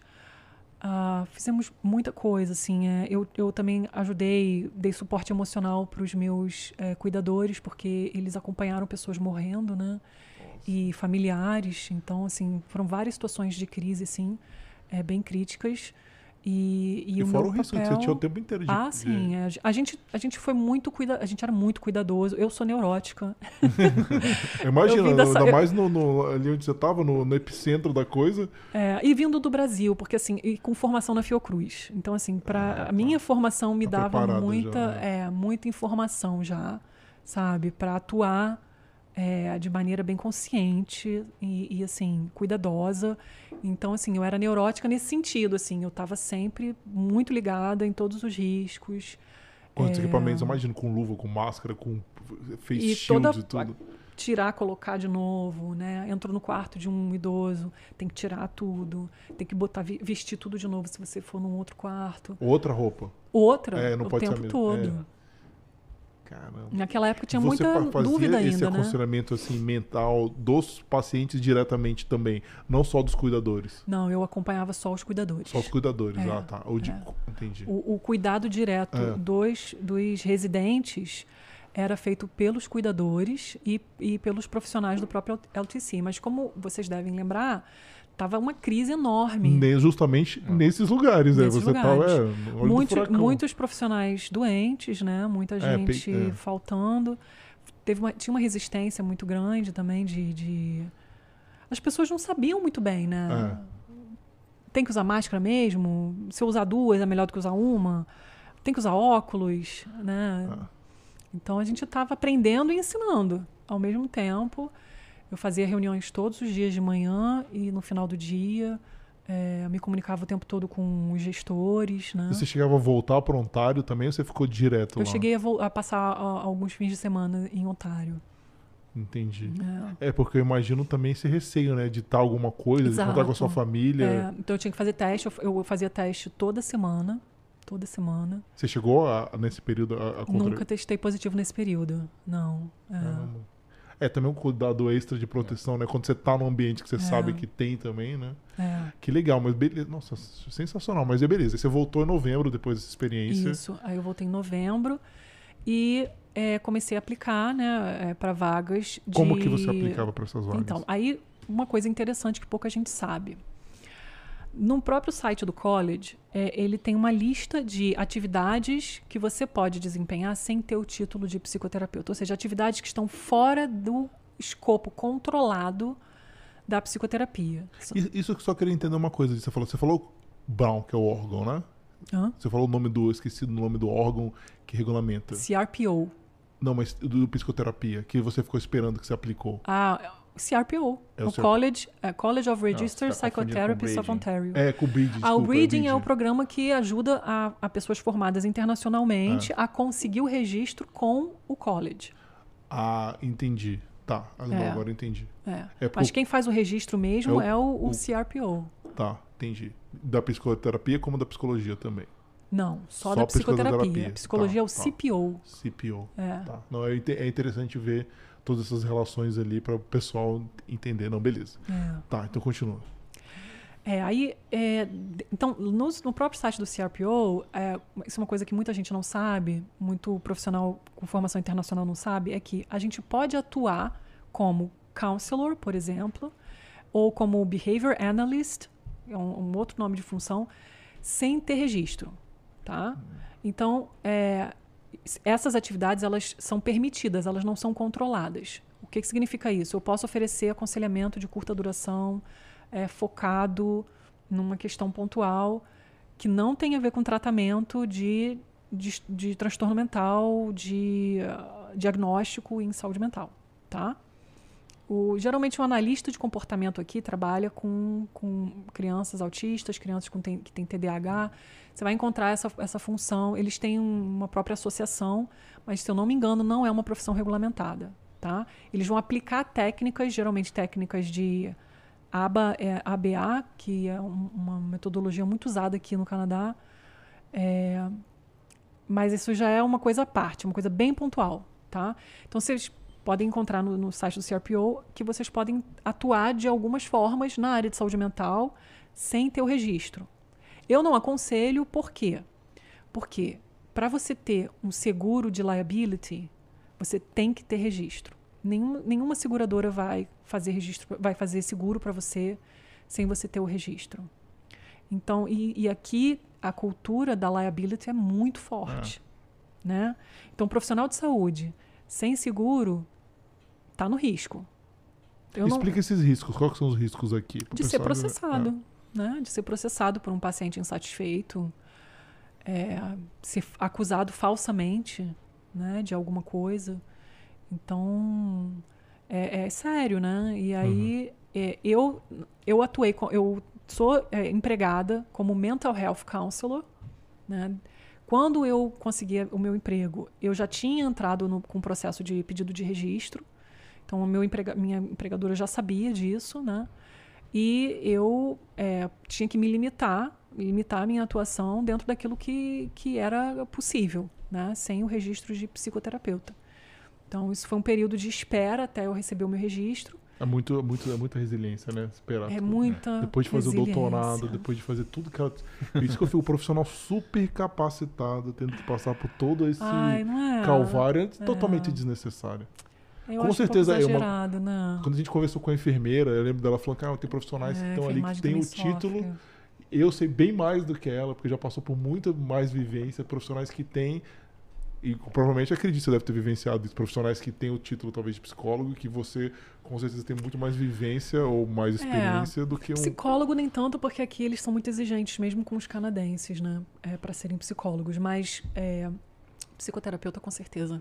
Né? Hum. Eu conheço psicoterapeutas registrados que fizeram um bacharelado em marketing, fizeram dois anos de mestrado em é, psicologia do aconselhamento e têm o mesmo registro que eu. Cara, é, é, é, isso, isso, é frustrante demais. É, um pouco frustrante. Mas então, é, fala pra gente da busca de emprego também, que é outro desafio, né? Uhum. Qual foram as ferramentas que você utilizou? A networking principalmente. Ah, que já tinha é... visto da, da, sua experiência na Cruz Vermelha, né? Imagino que deve ser uma fonte de network a, a minha referência, absurda, né? É, a minha referência foi uma referência importante, porque eles sempre pedem, né? Referência. Então, é, você bot... carimbou seu currículo com ali, certeza. né? Com o senhor carimbo, né? Resiliência comigo mesmo. Sou boa em crises. É, mas, enfim, eu, eu na verdade, eu é, conheci muitas brasileiras na região onde eu moro. E uma, uma das minhas vizinhas já trabalha, já trabalhava como dietitian, né? Que aí já é outra profissão também que é interessante depois se vocês quiserem fazer um podcast. Por favor, quanto mais contato da Porque área de saúde, a gente precisa abrir ali a nossa bolha para começar a achar mais é, profissionais. É bem complexo, né, é, na área da saúde. Bem complexo. É. A gente já chamou um médico que já viu uma enfermeira, vai ter outra enfermeira de Vancouver no final do ano também, inclusive de, é, de BC vai ser bem legal, mas assim, é, a gente precisa de profissionais de saúde, porque é assim, ca cada um que vem aqui e conta a história, a gente fica horrorizado com a dificuldade. É, admirem, valorizem os seus é, profissionais da saúde, brasileiro gente tem que correr muito atrás. Eu conheci uma médica uma vez, oftalmologista, lá no São Michael's, né, num caso, bem interessante isso. Eu, um, um amigo meu, ele tá, a visão dele sumiu não via nada. Aí a gente levou ele no São Michael's e ele tinha. Eu esqueci o que, que era. É um negócio que é super comum no Brasil. É um, é um, um parasita que é super comum hum. no Brasil, só que aqui no Canadá não tem. Parece que em, em, em Minas toda criança que nada naqueles lagos, assim, tem. Entendi. E, é- e só que esse parasita ele dorme, né? Então, às vezes, ele manifesta, quando ele manifesta, você fica no Gente, enxerga que assustador. Mas parece que é super comum. Aham. Esse meu amigo, quando ele chegou lá no São Michaels, os médicos estudaram aquilo, mas nunca tinham visto. Ele virou centro das atenção, atenções. O hospital parou, todos os médicos, olha, olha, tem aquele aqui. Aí com o negócio, todo mundo olhando. Aí depois chegou a brasileira, que era médica, né? Ela falou, gente, olha aí, É. pra que isso? Isso aqui eu vinha no Brasil é 10 casos por dia, cara. Tem nada demais, não sei o quê. Então tem essas diferenças, né? São muito grandes, né? É. Do- E é tão rico, né? Você vê profissionais de tudo quanto é parte do mundo atuando, porque porque o, o Canadá é um país multicultural e tem coisas que, que você pode fazer a sua formação inteira aqui no Canadá, ter a, a famosa experiência canadense, e você não vai saber se você não tiver contato com um profissional que vem de outro lugar. Uhum. Né, assim, é, complementa muito, eu acho. Tanto que, assim, esse emprego que eu, que eu entrei como mental health counselor, eles estavam preci- estavam precisando de alguém que falasse português Ah, que legal. porque é, é um- um- uma região que tem uma comunidade portuguesa importante, então é, os médicos, tanto os médicos quanto os outros profissionais, né, a dietitian, a, a mental health counselor e, e um, fisioterapeuta, todo mundo assim, de alguma forma ia trabalhar com pacientes que falam português, né? E tem pacientes brasileiros também. Então, assim, foi muito legal. Eu, eu conheci essa dietitian brasileira e aqui tem uma diferença né, entre dietitian e nutricionista, nutritionist e dietitian. Aqui a profissional registrada é a dietitian, Ah, que legal. é diferente. Tem uma demanda de trazer um nutricionista, então é bom, já vamos conversar com ela. É, então Legal. ela é- era, era nutricionista no Brasil, mas ela se registrou aqui como dietitian. E aí ela, tava, ela trabalhava nesse lugar. E aí ela sabia que estava precisando de uma vaga. Eu já estava fazendo né, meu networking, falando, olha, gente, se vocês souberem de alguma coisa, sei lá. Você não estava usando nenhuma plataforma de aplicação de emprego como Indeed, LinkedIn, Eu Monster? sempre tive Linke- LinkedIn, sempre tive. É. E Porque, porque a experiência que a gente vê daqui, né, para nossa área, assim, você não tá no LinkedIn, você não existe. Aqui no É, Canadá, agora, é. para a área de saúde, quando a gente conversou, nem a enfermeira nem o médico tem. Não Ah, serve para a área deles. entendi. Muito mais o network. É né? muito mais esse muito network. mais, é. né? É, eu, eu sempre tive LinkedIn. Eu tive duas experiências de entrevista é, logo depois que eu cheguei, que me acharam pelo LinkedIn, que é uma experiência curiosa e engraçada. Depois eu até posso falar. Não, não era especificamente para atuar como terapeuta ou como counselor, mas pra, mais para a área de pesquisa mesmo. É, na área de saúde mental, mas na área de pesquisa. E, mas me acharam pelo LinkedIn. Só que eu ainda não tinha o hábito de aplicar pelo LinkedIn. não- eu só fiz um, um- um perfil que eu me conversando com amigos e tal, pedi dicas. E na verdade eu usava o LinkedIn para entrar em contato com pessoas né, daqui, da Ah, área de psicologia daqui. O network, vamos aumentar o É, network. falar, é o que e a gente aí, como é que você fez? Não. É. E teve um grupo do Facebook também que me ajudou muito, que era um, um grupo de ah, candidatos para o CRPO, que aí a gente de toda a parte do Ah, mundo, né? Principalmente gente que já está aqui no Canadá. E aí a gente vai trocando Figurinha. figurinhas. E aí quando alguém passa por um perrengue como o que eu passei, né, que eles me pediram detalhadamente os cursos eu não tinha, a gente vai lá, desabafa, e sempre vem alguém com uma boa ideia, entendeu? E, e foi muito legal Eu já isso. passei por isso, fiz isso, né? É. Exatamente. Ou faz aquilo, o pessoal quer ajudar. Eu acho isso legal. É. É, a galera que tá nesses grupos, eles querem ajudar. É, a minha experiência é essa. Ah. Assim, eu, tive uma boa experiência. Aí, vamos, aí você conseguiu, você tá na mesma empresa que você tá? Tô. Ainda tá, legal. E seu registro já saiu. Aí meu registro saiu, né, no início desse ano. Né, é, foi início de. Foi início de maio. é. E eu, eu tenho que atuar como é, qualifying. Aí, agora eu estou a, a pleno vapor com o meu consultório particular. Então, eu reduzi minha carga horária no serviço público, que antes eu estava trabalhando 40 horas, agora eu trabalho 20. E eu tenho tempo para atuar ah, porque no meu seu consultório registro, particular. cons... Ah, entendi, legal. Entendeu? Então agora eu tô é, com o meu consultório, eu faço supervisão, porque eu sou qualify, então significa que eu tenho que fazer supervisão com muita frequência, mais frequência do que se eu não fosse qualify. Eles recomendam que todo profissional de psicoterapia faça supervisão. Supervisão, assim, são encontros que você faz com um profissional mais é, experiente para discutir casos. né? E para receber um pouco de apoio também emocional, né? Porque a nossa profissão. Ah, imagina. né? É. O próprio psicoterapeuta acredita que ele tem que fazer também, a né? gente- Senão é, assim, eu não, não faço terapia o tempo todo, mas tem períodos. Eu estou sempre volto, faço, trabalho um pouquinho uma questão aqui, uma questão ali, depois fico um, um, um pouquinho sem, mas volto. É sempre assim, né? é um ciclo, né? E aí, para quem é qualifying, a gente tem a, a exigência né, de fazer. Quer dizer, não é uma exigência, é uma forte recomendação de fazer uma hora de supervisão para cada quatro horas e meia de atendimento. Então, assim, é punk, assim, no sentido de que assim, é uma demanda de horas e de dinheiro, porque a gente tem que pagar pela supervisão. É um investimento. Nossa, eu falo, é muito amor pela profissão. É muito amor. Muito amor, né? É muito amor. Mas Porque você Assim, está ganhando outra parte, então, mas tendo que pagar do outro lado, porque aí você ainda está. Assim, embora você já conseguiu, né? A, a, a- você ainda está no qualifying ainda. é, Só vai acabar isso quando finalizar. ano que vem. Aí acabou o qualifying aí. Aí eu tô, sou plena- plenamente autônoma. Se eu quiser vir a ser supervisora, aí tem, você tem que ter cinco anos de experiência como autônoma e tem que fazer um curso de 30 horas.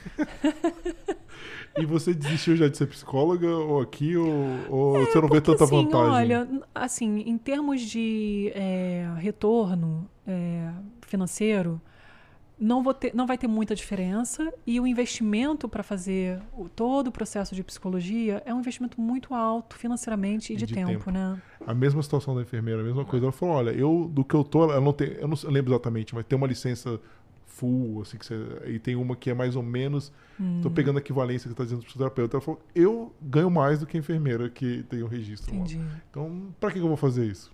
Não faz muito sentido. Que ela, ela É. explicou pra gente. E uma coisa interessante é que na profissão de psicoterapia, para você ter o seu, para você atuar como psicoterapeuta, você não precisa ter formação em psicologia, tá? Enfermeiras podem atuar como Hum. psicoterapeuta. Existem as mental health nurses.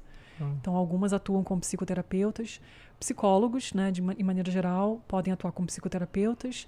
É, que mais? Tem mais alguém? Ah, social workers. Tá? Hum. As social workers, elas não levam o título de psicoterapeutas, mas elas podem oferecer psicoterapia. Então, muita gente me pergunta aqui, ah, qual é a diferença entre social worker e psychotherapist? A diferença é a formação. A social worker, ela fez uma formação em social work. No Brasil, a gente chamaria de é, Assistente social? assistente social. Assistência social. Inclusive, a gente precisa, viu? Se conhecer alguém, É? já demanda de assistente social. Legal. Porque, é, é, vocês conhecer. É uma área, assim, É. super, tá super em demanda sempre, né? É, comparando, assim, a média salarial, o- a- a- os psicoterapeutas ganham mais do que os, os assistentes sociais aqui. Tem uma diferençazinha na atuação também, né? Porque os assistentes sociais, eles estão, acho que eles estão mais preparados para fazer é, navegação de sistema, né? Eles vão ajudar você a entender quais são seus direitos sociais, é, quais serviços de saúde que você pode usar. É, na escola também, você, a esco- as escolas não contratam psicoterapeutas, elas contratam social workers. Então, quando os, os counselors, é, tem guidance counselor e tem um, a child and youth counselor, ele- essas funções geralmente são social workers, não são psychotherapists. É, a gente, assim, toda vez que acaba o mês, né, a gente tem uma parceria com a Cibele, que é essa que eu comentei, que ela é orientadora de carreira aqui, tem um trabalho muito forte lá no Instagram. Ela traz pra gente perguntas que a gente não faz para nossos convidados, como essa média salarial, tendências do Ah, mercado. legal. Então a gente fecha isso com ela. Normalmente é um podcast curtinho, de uma hora, que é bem legal, o pessoal adora. Ela dá toda essa, Uhum. mais ou menos, ela dá média provincial, quando ela consegue, né, da média de salário. Que é bem legal para as pessoas terem uma noção, né? Das Legal. áreas. Então, É, a gente, a gente é- não é faz essa legal pergunta isso. desagradável para nossos para convidados. fazer esse planejamento, assim, porque a gente tem um investimento inicial na carreira, né? E aí tem que saber qual é a expectativa. Porque Claro. precisa ser sustentável, né? Com certeza, com É. certeza. E fala uma coisa, assim, antes da gente entrar para as perguntas, tem uma curiosidade minha. Eu vejo que também tá na.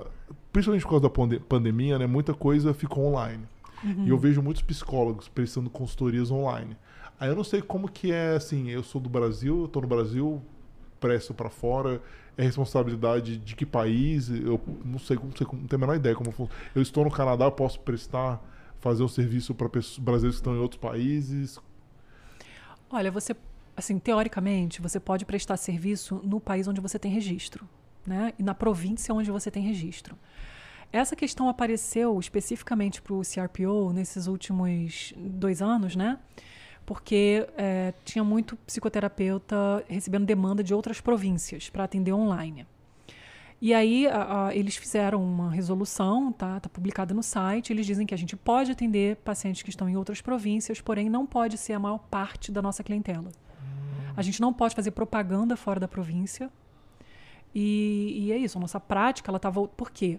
Um paciente que, que um cliente que eu atendo aqui, ele, se ele ficar insatisfeito, se ele, se ele achar que tem alguma coisa meio nebulosa na minha prática, ele vai acionar o meu college que é em Ontário. Se eu estou atendendo alguém que mora no Brasil, eu sou registrada no Brasil, ok, tá?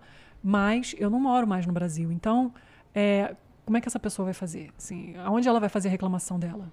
Né? Assim, fica uma coisa meio insegura, tá? Uhum. A mesma coisa, assim, se você precisa encaminhar o cliente para outro profissional de saúde, né? Então, por exemplo, quando eu atendo, quando eu atendo alguém que tem é, algum tipo de problema alimentar, né, que a gente chama aqui de eating disorders, né, transtornos alimentares, uh, ou alguns sintomas alimentares, eu geralmente preciso da parceria de uma nutricionista, né, de uma dietitian. Como é que eu vou fazer isso? Eu estou atendendo alguém lá do Brasil, né, fica mais difícil eu fazer esse, esse trabalho de rede né, com uh, um, um, paciente que não está morando no mesmo lugar onde eu estou. Eu não posso acionar, por exemplo, se tem uma situação de emergência, de crise, como é que eu vou fazer para acionar um serviço de emergência? Algumas situações né, é, exigem uma ação em rede. Se eu não estou no Brasil, eu particularmente, eu prefiro não me arriscar. Uhum. Porque, especialmente nesse período, assim, eu, eu tenho visto a mudança da demanda. É, a gente está vendo muito transtorno mental uh, em que a gente chama né, agudo, né, em crise. A gente está vendo muita demanda de uh, ideação suicida, é, comportamentos de alto risco, é, muito relacionados ao contexto histórico que a gente está vivendo, né? A gente está vendo a, a, saúde mental de adolescentes deteriorar nesse período. Tem pesquisas mostrando isso. E, então, acho muito arriscado um profissional de psicologia, de psicoterapia, se propor a atender alguém é, nessa circunstância, assim, em outro país ou em outra em outra província é menos arriscado, mas assim, em outro país eu acho muito arriscado, porque você vai lidar com situações de crise ou situações emergenciais e como é que você vai mobilizar a rede, né? Desse eu fico paciente. pensando até uma psicóloga que está aqui atender brasileiros que estão aqui, mesma situação, né? Acho Como assim? Uma psicóloga brasileira que está aqui no Canadá atender brasileiros que estão aqui no Canadá.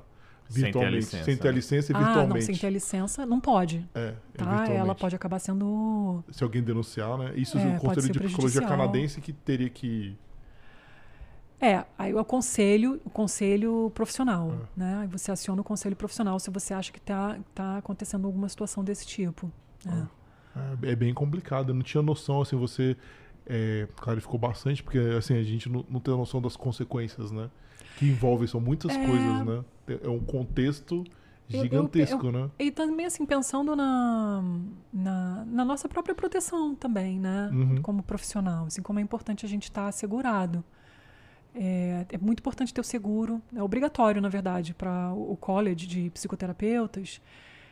Nas províncias em que a psicoterapia é regulamentada, a gente é obrigado a ter um seguro de liability, né? um seguro de responsabilidade social. Então, no caso de acontecer alguma coisa, de algum paciente me questionar, ou de eu precisar ir na justiça para dar algum esclarecimento, eu estou bem assegurada. Né? Legal. E qual que é o perfil dos seus clientes assim de nacionalidade? Ah, uma mistura. Uma mistura. Então, assim, atualmente eu atendo uh, pacientes com descendência portuguesa, italiana, é, canadenses que não são né, é, imigrantes, ou que, como eles chamam aqui, né, um, second and third generation Canadian, uhum, né? Uhum. Uh, como eu trabalho é, no serviço público, numa, é, no programa de saúde da família, a gente atende, a gente é, como eles chamam, generalista. Então a gente atende quase todo tipo de situação. Eu, eu não atendo muito criança pequena, Então, assim, eu costumo atender a partir de 11, 12 anos, tá? Dependendo do caso. Não sou especializada em, em psicoterapia ou psicologia infantil, que eu acho que tem algumas peculiaridades. Apesar de que eu tive experiência já, estagiei e tal. Não é meu público maior nesse momento. Eu atendo muito adolescente. Adoro atender adolescente. Essa geração Z, assim, é desafio, né? É. é. complicado. É muito imediatista, né? Que é tudo na hora. são, os desafios dos desencontros é, O Maurício sabe mais né? que eu, porque os dele estão mais ou menos da cidade. O mais velho tá chegando, né? E também, eu também gosto muito de atender jovens profissionais. Assim, eu já, já, já atendia no Brasil, fazia um pouco de orientação de carreira, desenvolvimento é. profissional também. E é uma coisa que eu gosto muito. Ah, que legal. É... Carolina, boa noite. Boa noite. eu fiquei com uma dúvida, você está falando dessa questão da distância, mas você já tinha, né? E tinha bastante paciente, acredito, no Brasil. É... Deve ter, com certeza, algum paciente que quis continuar esse contato com você. Aí você, nesse caso, manteve? Como que foi isso? Porque... Eu mantive até um determinado ah, tempo. É, eu fui preparando eles para fazer o encaminhamento. Alguns eu dei alta, porque eu não precisava mais mesmo. E, e, foi um processo, né? Um processo difícil, um processo é, é, doloroso às vezes, mas foi necessário, assim, para eu poder também viver plenamente o meu sua nova realidade, é, né? a minha vida aqui, aqui, e também para eu acho que para eles também é uma segurança mais ter alguém lá, né, no, onde eles estão vivendo. Acho que foi muito importante manter atendimento durante a pandemia, assim, não, eu, eu senti essa responsabilidade, foi muito importante. É porque você veio para cá no, no, momento 2020, né, um momento bem é. delicado. É. É. E aí, talvez, para alguns pacientes, trocar de, de psicoterapeuta ah, é, é, bem é. complicado. Não nesse... era o momento certo para fazer isso, com Entendi. certeza. Mas você pode, pode, né, assim, atender, desde que não seja a maioria. Posso atender à distância. É, desde que não seja a maioria do, do seu público, né? Pelo que, é. pelo que o isso. CR... Eu, eu sou registrada no Brasil, né? Então, assim... Então... Ah, se o paciente estiver lá, né? É. O, o, o colégio... O esqueci como é que a gente. O CRP. Isso, CRP no Brasil. Ó, já estou mostrando tudo. Também tem uma regulamentação sobre atendimento online. Tá? Eles até flexibilizaram um pouco durante a pandemia. Entendi. Não, muito bom, muito legal. Não, história fantástica, muito legal. Vamos abrir aí, sala para as perguntas. Como que tá aí? Sim, o pessoal tá curtindo? É, a gente tem uh, algumas perguntas, mas o que a gente tem bastante aqui que chegou para a gente são muitos comentários.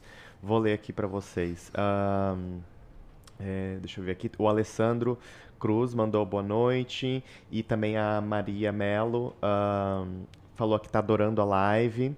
Espetacular a linha de experi a, a, experiência que a Carol se empenhou, né? principalmente nesse momento da pandemia que você se voluntariou. A Ana Morbeck mandou aqui parabéns é. pela sua história. E a Luciana Ferreira colocando aqui também que está adorando a entrevista. Uh, a pergunta que eu tenho aqui é da Maria Mello. Ela quer saber sobre aquele momento que você comentou dos jovens que já chegam às vezes com alguma suspeita de diagnóstico. Olha, eu acho que eu tenho isso, eu acho que eu tenho aquilo. Ela quer saber se é, isso no Canadá é por conta do, do, das redes, a questão da, da internet, se é algo mais presente aqui nos jovens, ou seria por algum outro motivo? Você tem alguma, digamos assim, alguma, algum motivo para apresentar uhum. esse tipo de comportamento das pessoas que já chegam trazendo nomes e siglas e tudo mais? É uma boa pergunta. Tratamento, talvez, né? É uma ótima pergunta. Eu acho que tem duas coisas. É, tem a própria cultura na área de saúde mental entre os profissionais de saúde aqui, ela é muito, muito baseada em diagnóstico, né? O que a gente chama a Bíblia da psiquiatria, né? Ela é norte-americana. É, é, tem, vamos dizer assim, duas Bíblias da psiquiatria. Uma que é a CID, que é mais usada no Brasil, que ela é mais globalizada, é mais usada na Europa, e tem o DSM, que é mais usado na América do Norte, mas que começou a ter uma influência no mundo muito grande. Então, vários dos termos que a gente usa na, na mídia, na, né, que as pessoas conhecem, são termos que vêm do DSM. Ah, algumas palavrinhas, né, assim, ah, fulano é neurótico, ah, histérica, essas são palavrinhas que vêm lá da psicanálise, é um, um outro momento histórico, que, tá, que são palavras que estavam mais presentes na CID. Tá? A gente viu uma transição que agora tem muito a palavra transtorno, né? ansiedade, depressão, que são coisas mais presentes na, na no DSM. É, e aqui, assim, muito da formação dos profissionais de saúde na, na, psicologia clínica, na psicoterapia, ela, ela vem muito também para responder demandas de diagnósticos. Então, é, é, é, é uma formalização do sofrimento mental muito grande. E aí, é, uma outra coisa é o esforço que o governo canadense, que as agências aqui têm feito de é, divulgar o tema da saúde mental. Então, por exemplo, durante a pandemia, eles criaram alguns programas de acesso de acesso a, CBT, né, a terapia cognitivo-comportamental, a treinamento de habilidades emocionais online para as pessoas acessarem independente de encaminhamento de médicos. Então foram programas que tiveram um grande investimento, né? É, tem um que se chama Bounce Back, tem o Ability CBT. Então, é, se você, por exemplo, sente que você está com ansiedade, está com insônia, é, algumas coisas estão te fazendo sofrer, está tá, tá difícil, tem esses programas online que o, o governo estava oferecendo é, em parcerias e as pessoas iam sem precisar de encaminhamento médico. E aí, nesses programas, você começa a aprender um, né, algumas coisas. É, e aí eu acho que essa linguagem da saúde mental acabou se tornando mais é, comum. As pessoas passaram a usar mais, né? E tem a questão das redes que, que talvez é, é, potencialize isso, né? Que agora se divulga mais. Então, pode ser. É, essa questão do, da divulgação eu percebo também no, no transporte público, né? Tem sempre algum anúncio de algum hospital fazendo alguma pesquisa uhum. para pessoa se voluntariar, enfim, algum, algum anúncio sobre questão mental, de qualidade de vida. Eu acho que isso está presente um pouco mais no, no dia a dia, né? uhum. né? Aqui. Isso que o Saulo falou é importante é uma coisa que eu vejo aqui, né? Que eu não sei no Brasil. Tem várias em, empresas farmacêuticas, médicas, que precisam de voluntários, né? para fazer teste de medicamentos aqui. E eles pagam. E eu conheço pessoas que, que, que fazem isso com uma certa frequência porque a remuneração é boa, né? Uhum. eu não lembro de ter isso no Brasil. Não sei se é não é tão comum, né? É. Não é tão comum. E você vê um anúncio fácil, é que nem falou, tem, tem sites especializados assim, precisa de gente, aí você acha que você tem que ir três, uma vez a cada semana, depende da pesquisa, né? Às vezes tem que dormir lá, e quanto mais tempo você fica na pesquisa, mais dinheiro você ganha. Então, pessoas que fazem isso como uma fonte de renda extra. E isso né? que você comentou é muito importante, porque é, para a indústria farmacêutica, é, para pesquisas na área né, da, da indústria farmacêutica, é, diagnósticos são fundamentais. Você vai produzir um remédio para depressão. Vai produzir um remédio para ansiedade. Vai produzir um, um remédio que serve para ajudar em casos de uh, transtorno do estresse pós-traumático. Então, assim, a gente sabe que na maior parte das questões de saúde mental, o tratamento principal é a psicoterapia.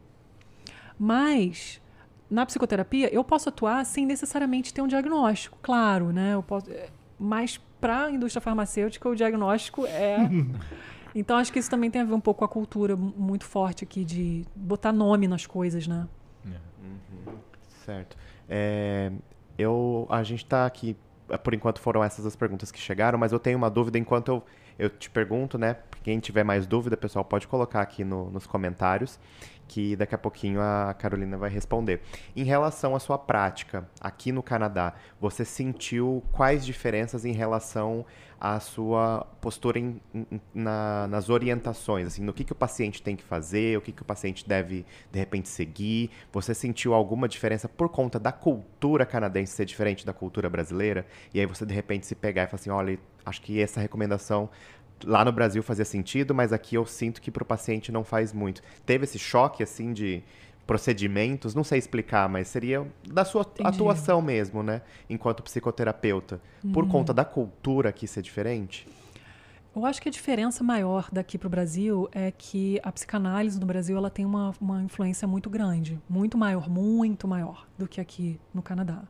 Né? A, a, então, assim, um, eu não sou psicanalista. Então, para mim, eu, eu, quando eu, eu, cheguei aqui, assim, eu tenho mais oportunidade de fazer treinamentos e cursos e networking com pessoas que atuam com as abordagens que eu atuo.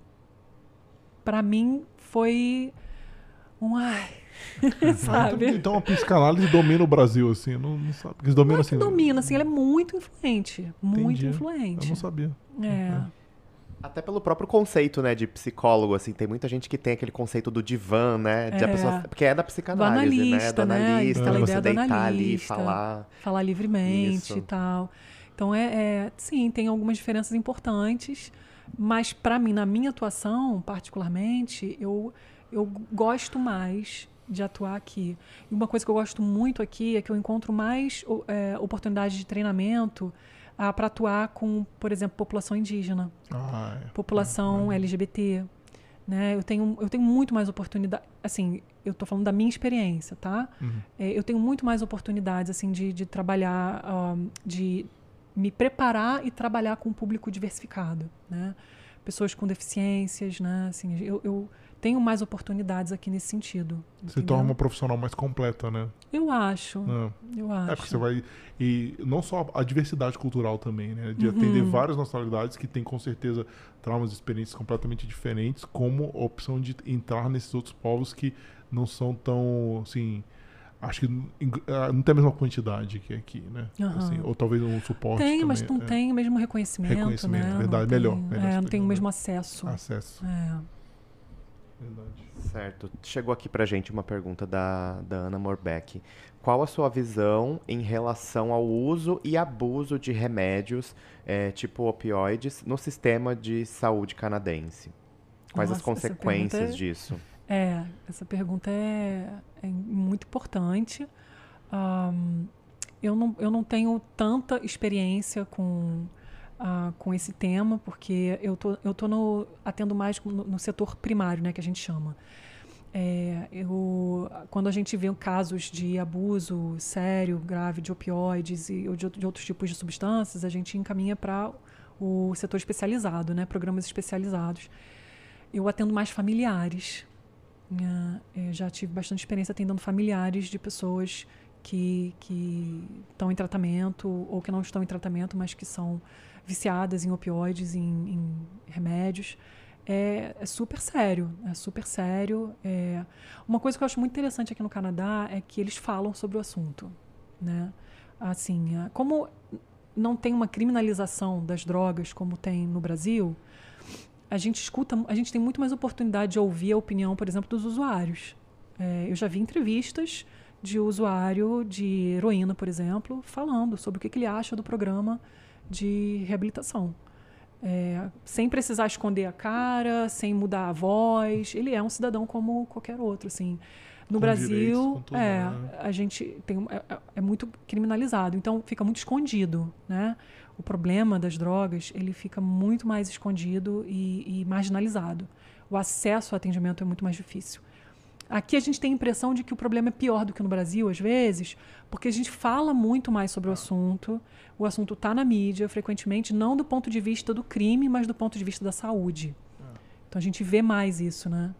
Eu fiquei impressionado, né, durante a pandemia, que o, o, o Ford, né, o, o, o Premier de Ontário, acho que foi ele, não sei se foi ele, se foi o, o prefeito, o, o John Tory, que, que tinha vários viciados, né, em downtown, e eles pegaram, colocaram eles em hotéis quatro, você com certeza viu isso, né, hotel cinco estrelas, quatro estrelas, não lembro, e... Só de pensar de um negócio desse no Brasil, não precisa nem continuar a história, né? Pegar os viciados, colocar no hotel e as pessoas não queriam ficar lá porque eles tinham controle, tinha carfil, né? Que é toque de recolher, tinha um monte de coisa. As pessoas não queriam ficar lá e reclamavam do governo. Elas estavam lá. E, e outra, é, as pessoas sa... quando saíam, saíam para se drogar. Aí, no, no- aí tinha um controle, enfim. E as pessoas acabavam que não ficavam, o governo bancando, pagando, que não é, que não é barato, né? O hotel deles. Então, são coisas assim. São realidades, eu nunca imaginaria o governo brasileiro fazendo isso. Ah, não, vocês são viciados aqui, tá frio, vamos botar vocês no hotel.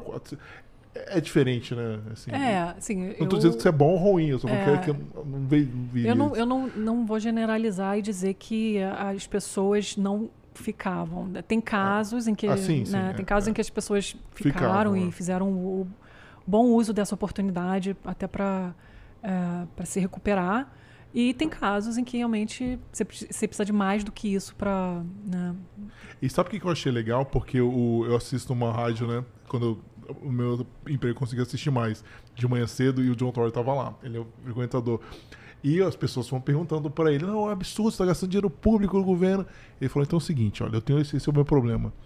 Você, se estivesse no lugar, o que, que você faria? Me dá uma sugestão que eu faço agora. Eu acho isso muito legal. E ninguém tinha. Porque ele falou: eu tinha que fazer é alguma uma coisa. questão não- muito é, complexa. é. É. uma questão muito complexa. Difícil, né? De... Mas, assim, o Canadá ele é reconhecido internacionalmente pelo seu programa de, é, de atuação com um, drogadictos, né? Então, no Brasil, na época que eu estava estudando na Fiocruz, por exemplo, a gente lia muita coisa do Canadá, porque o Canadá ele era um exemplo. Assim, em termos de é, índices de saúde, tá? Então, a população de, de, de, de que, é, que tem vício em substâncias aqui é, ela é, fica bem menos doente, por exemplo, do que em outros países que não têm um, não tem programas de saúde para essas pessoas. Né? O crime, por exemplo, é, a taxa de criminalidade é muito mais baixa do que em outros países. Então, claro, não é perfeito. Não. Eu acho que tem muita coisa para melhorar, sim, tem muitas oportunidades. Acho que assim a gente precisa muito, é, a gente precisa muito de valorizar e, e dar mais oportunidades para profissionais de saúde formados internacionalmente. Facilitar a entrada deles facilitar, no mercado. Facilitar, né? sabe? Porque o que eu acho que tem um funil aqui muito apertado é porque falta mão de obra e os profissionais de saúde ficam muito sobrecarregados. Hum. Sim, é. é tão triste que sai a notícia, não, o Canadá vai flexibilizar, acho que saiu recentemente, né? Vai facilitar a entrada de profissionais de saúde. Eu mandei isso para meus amigos da saúde.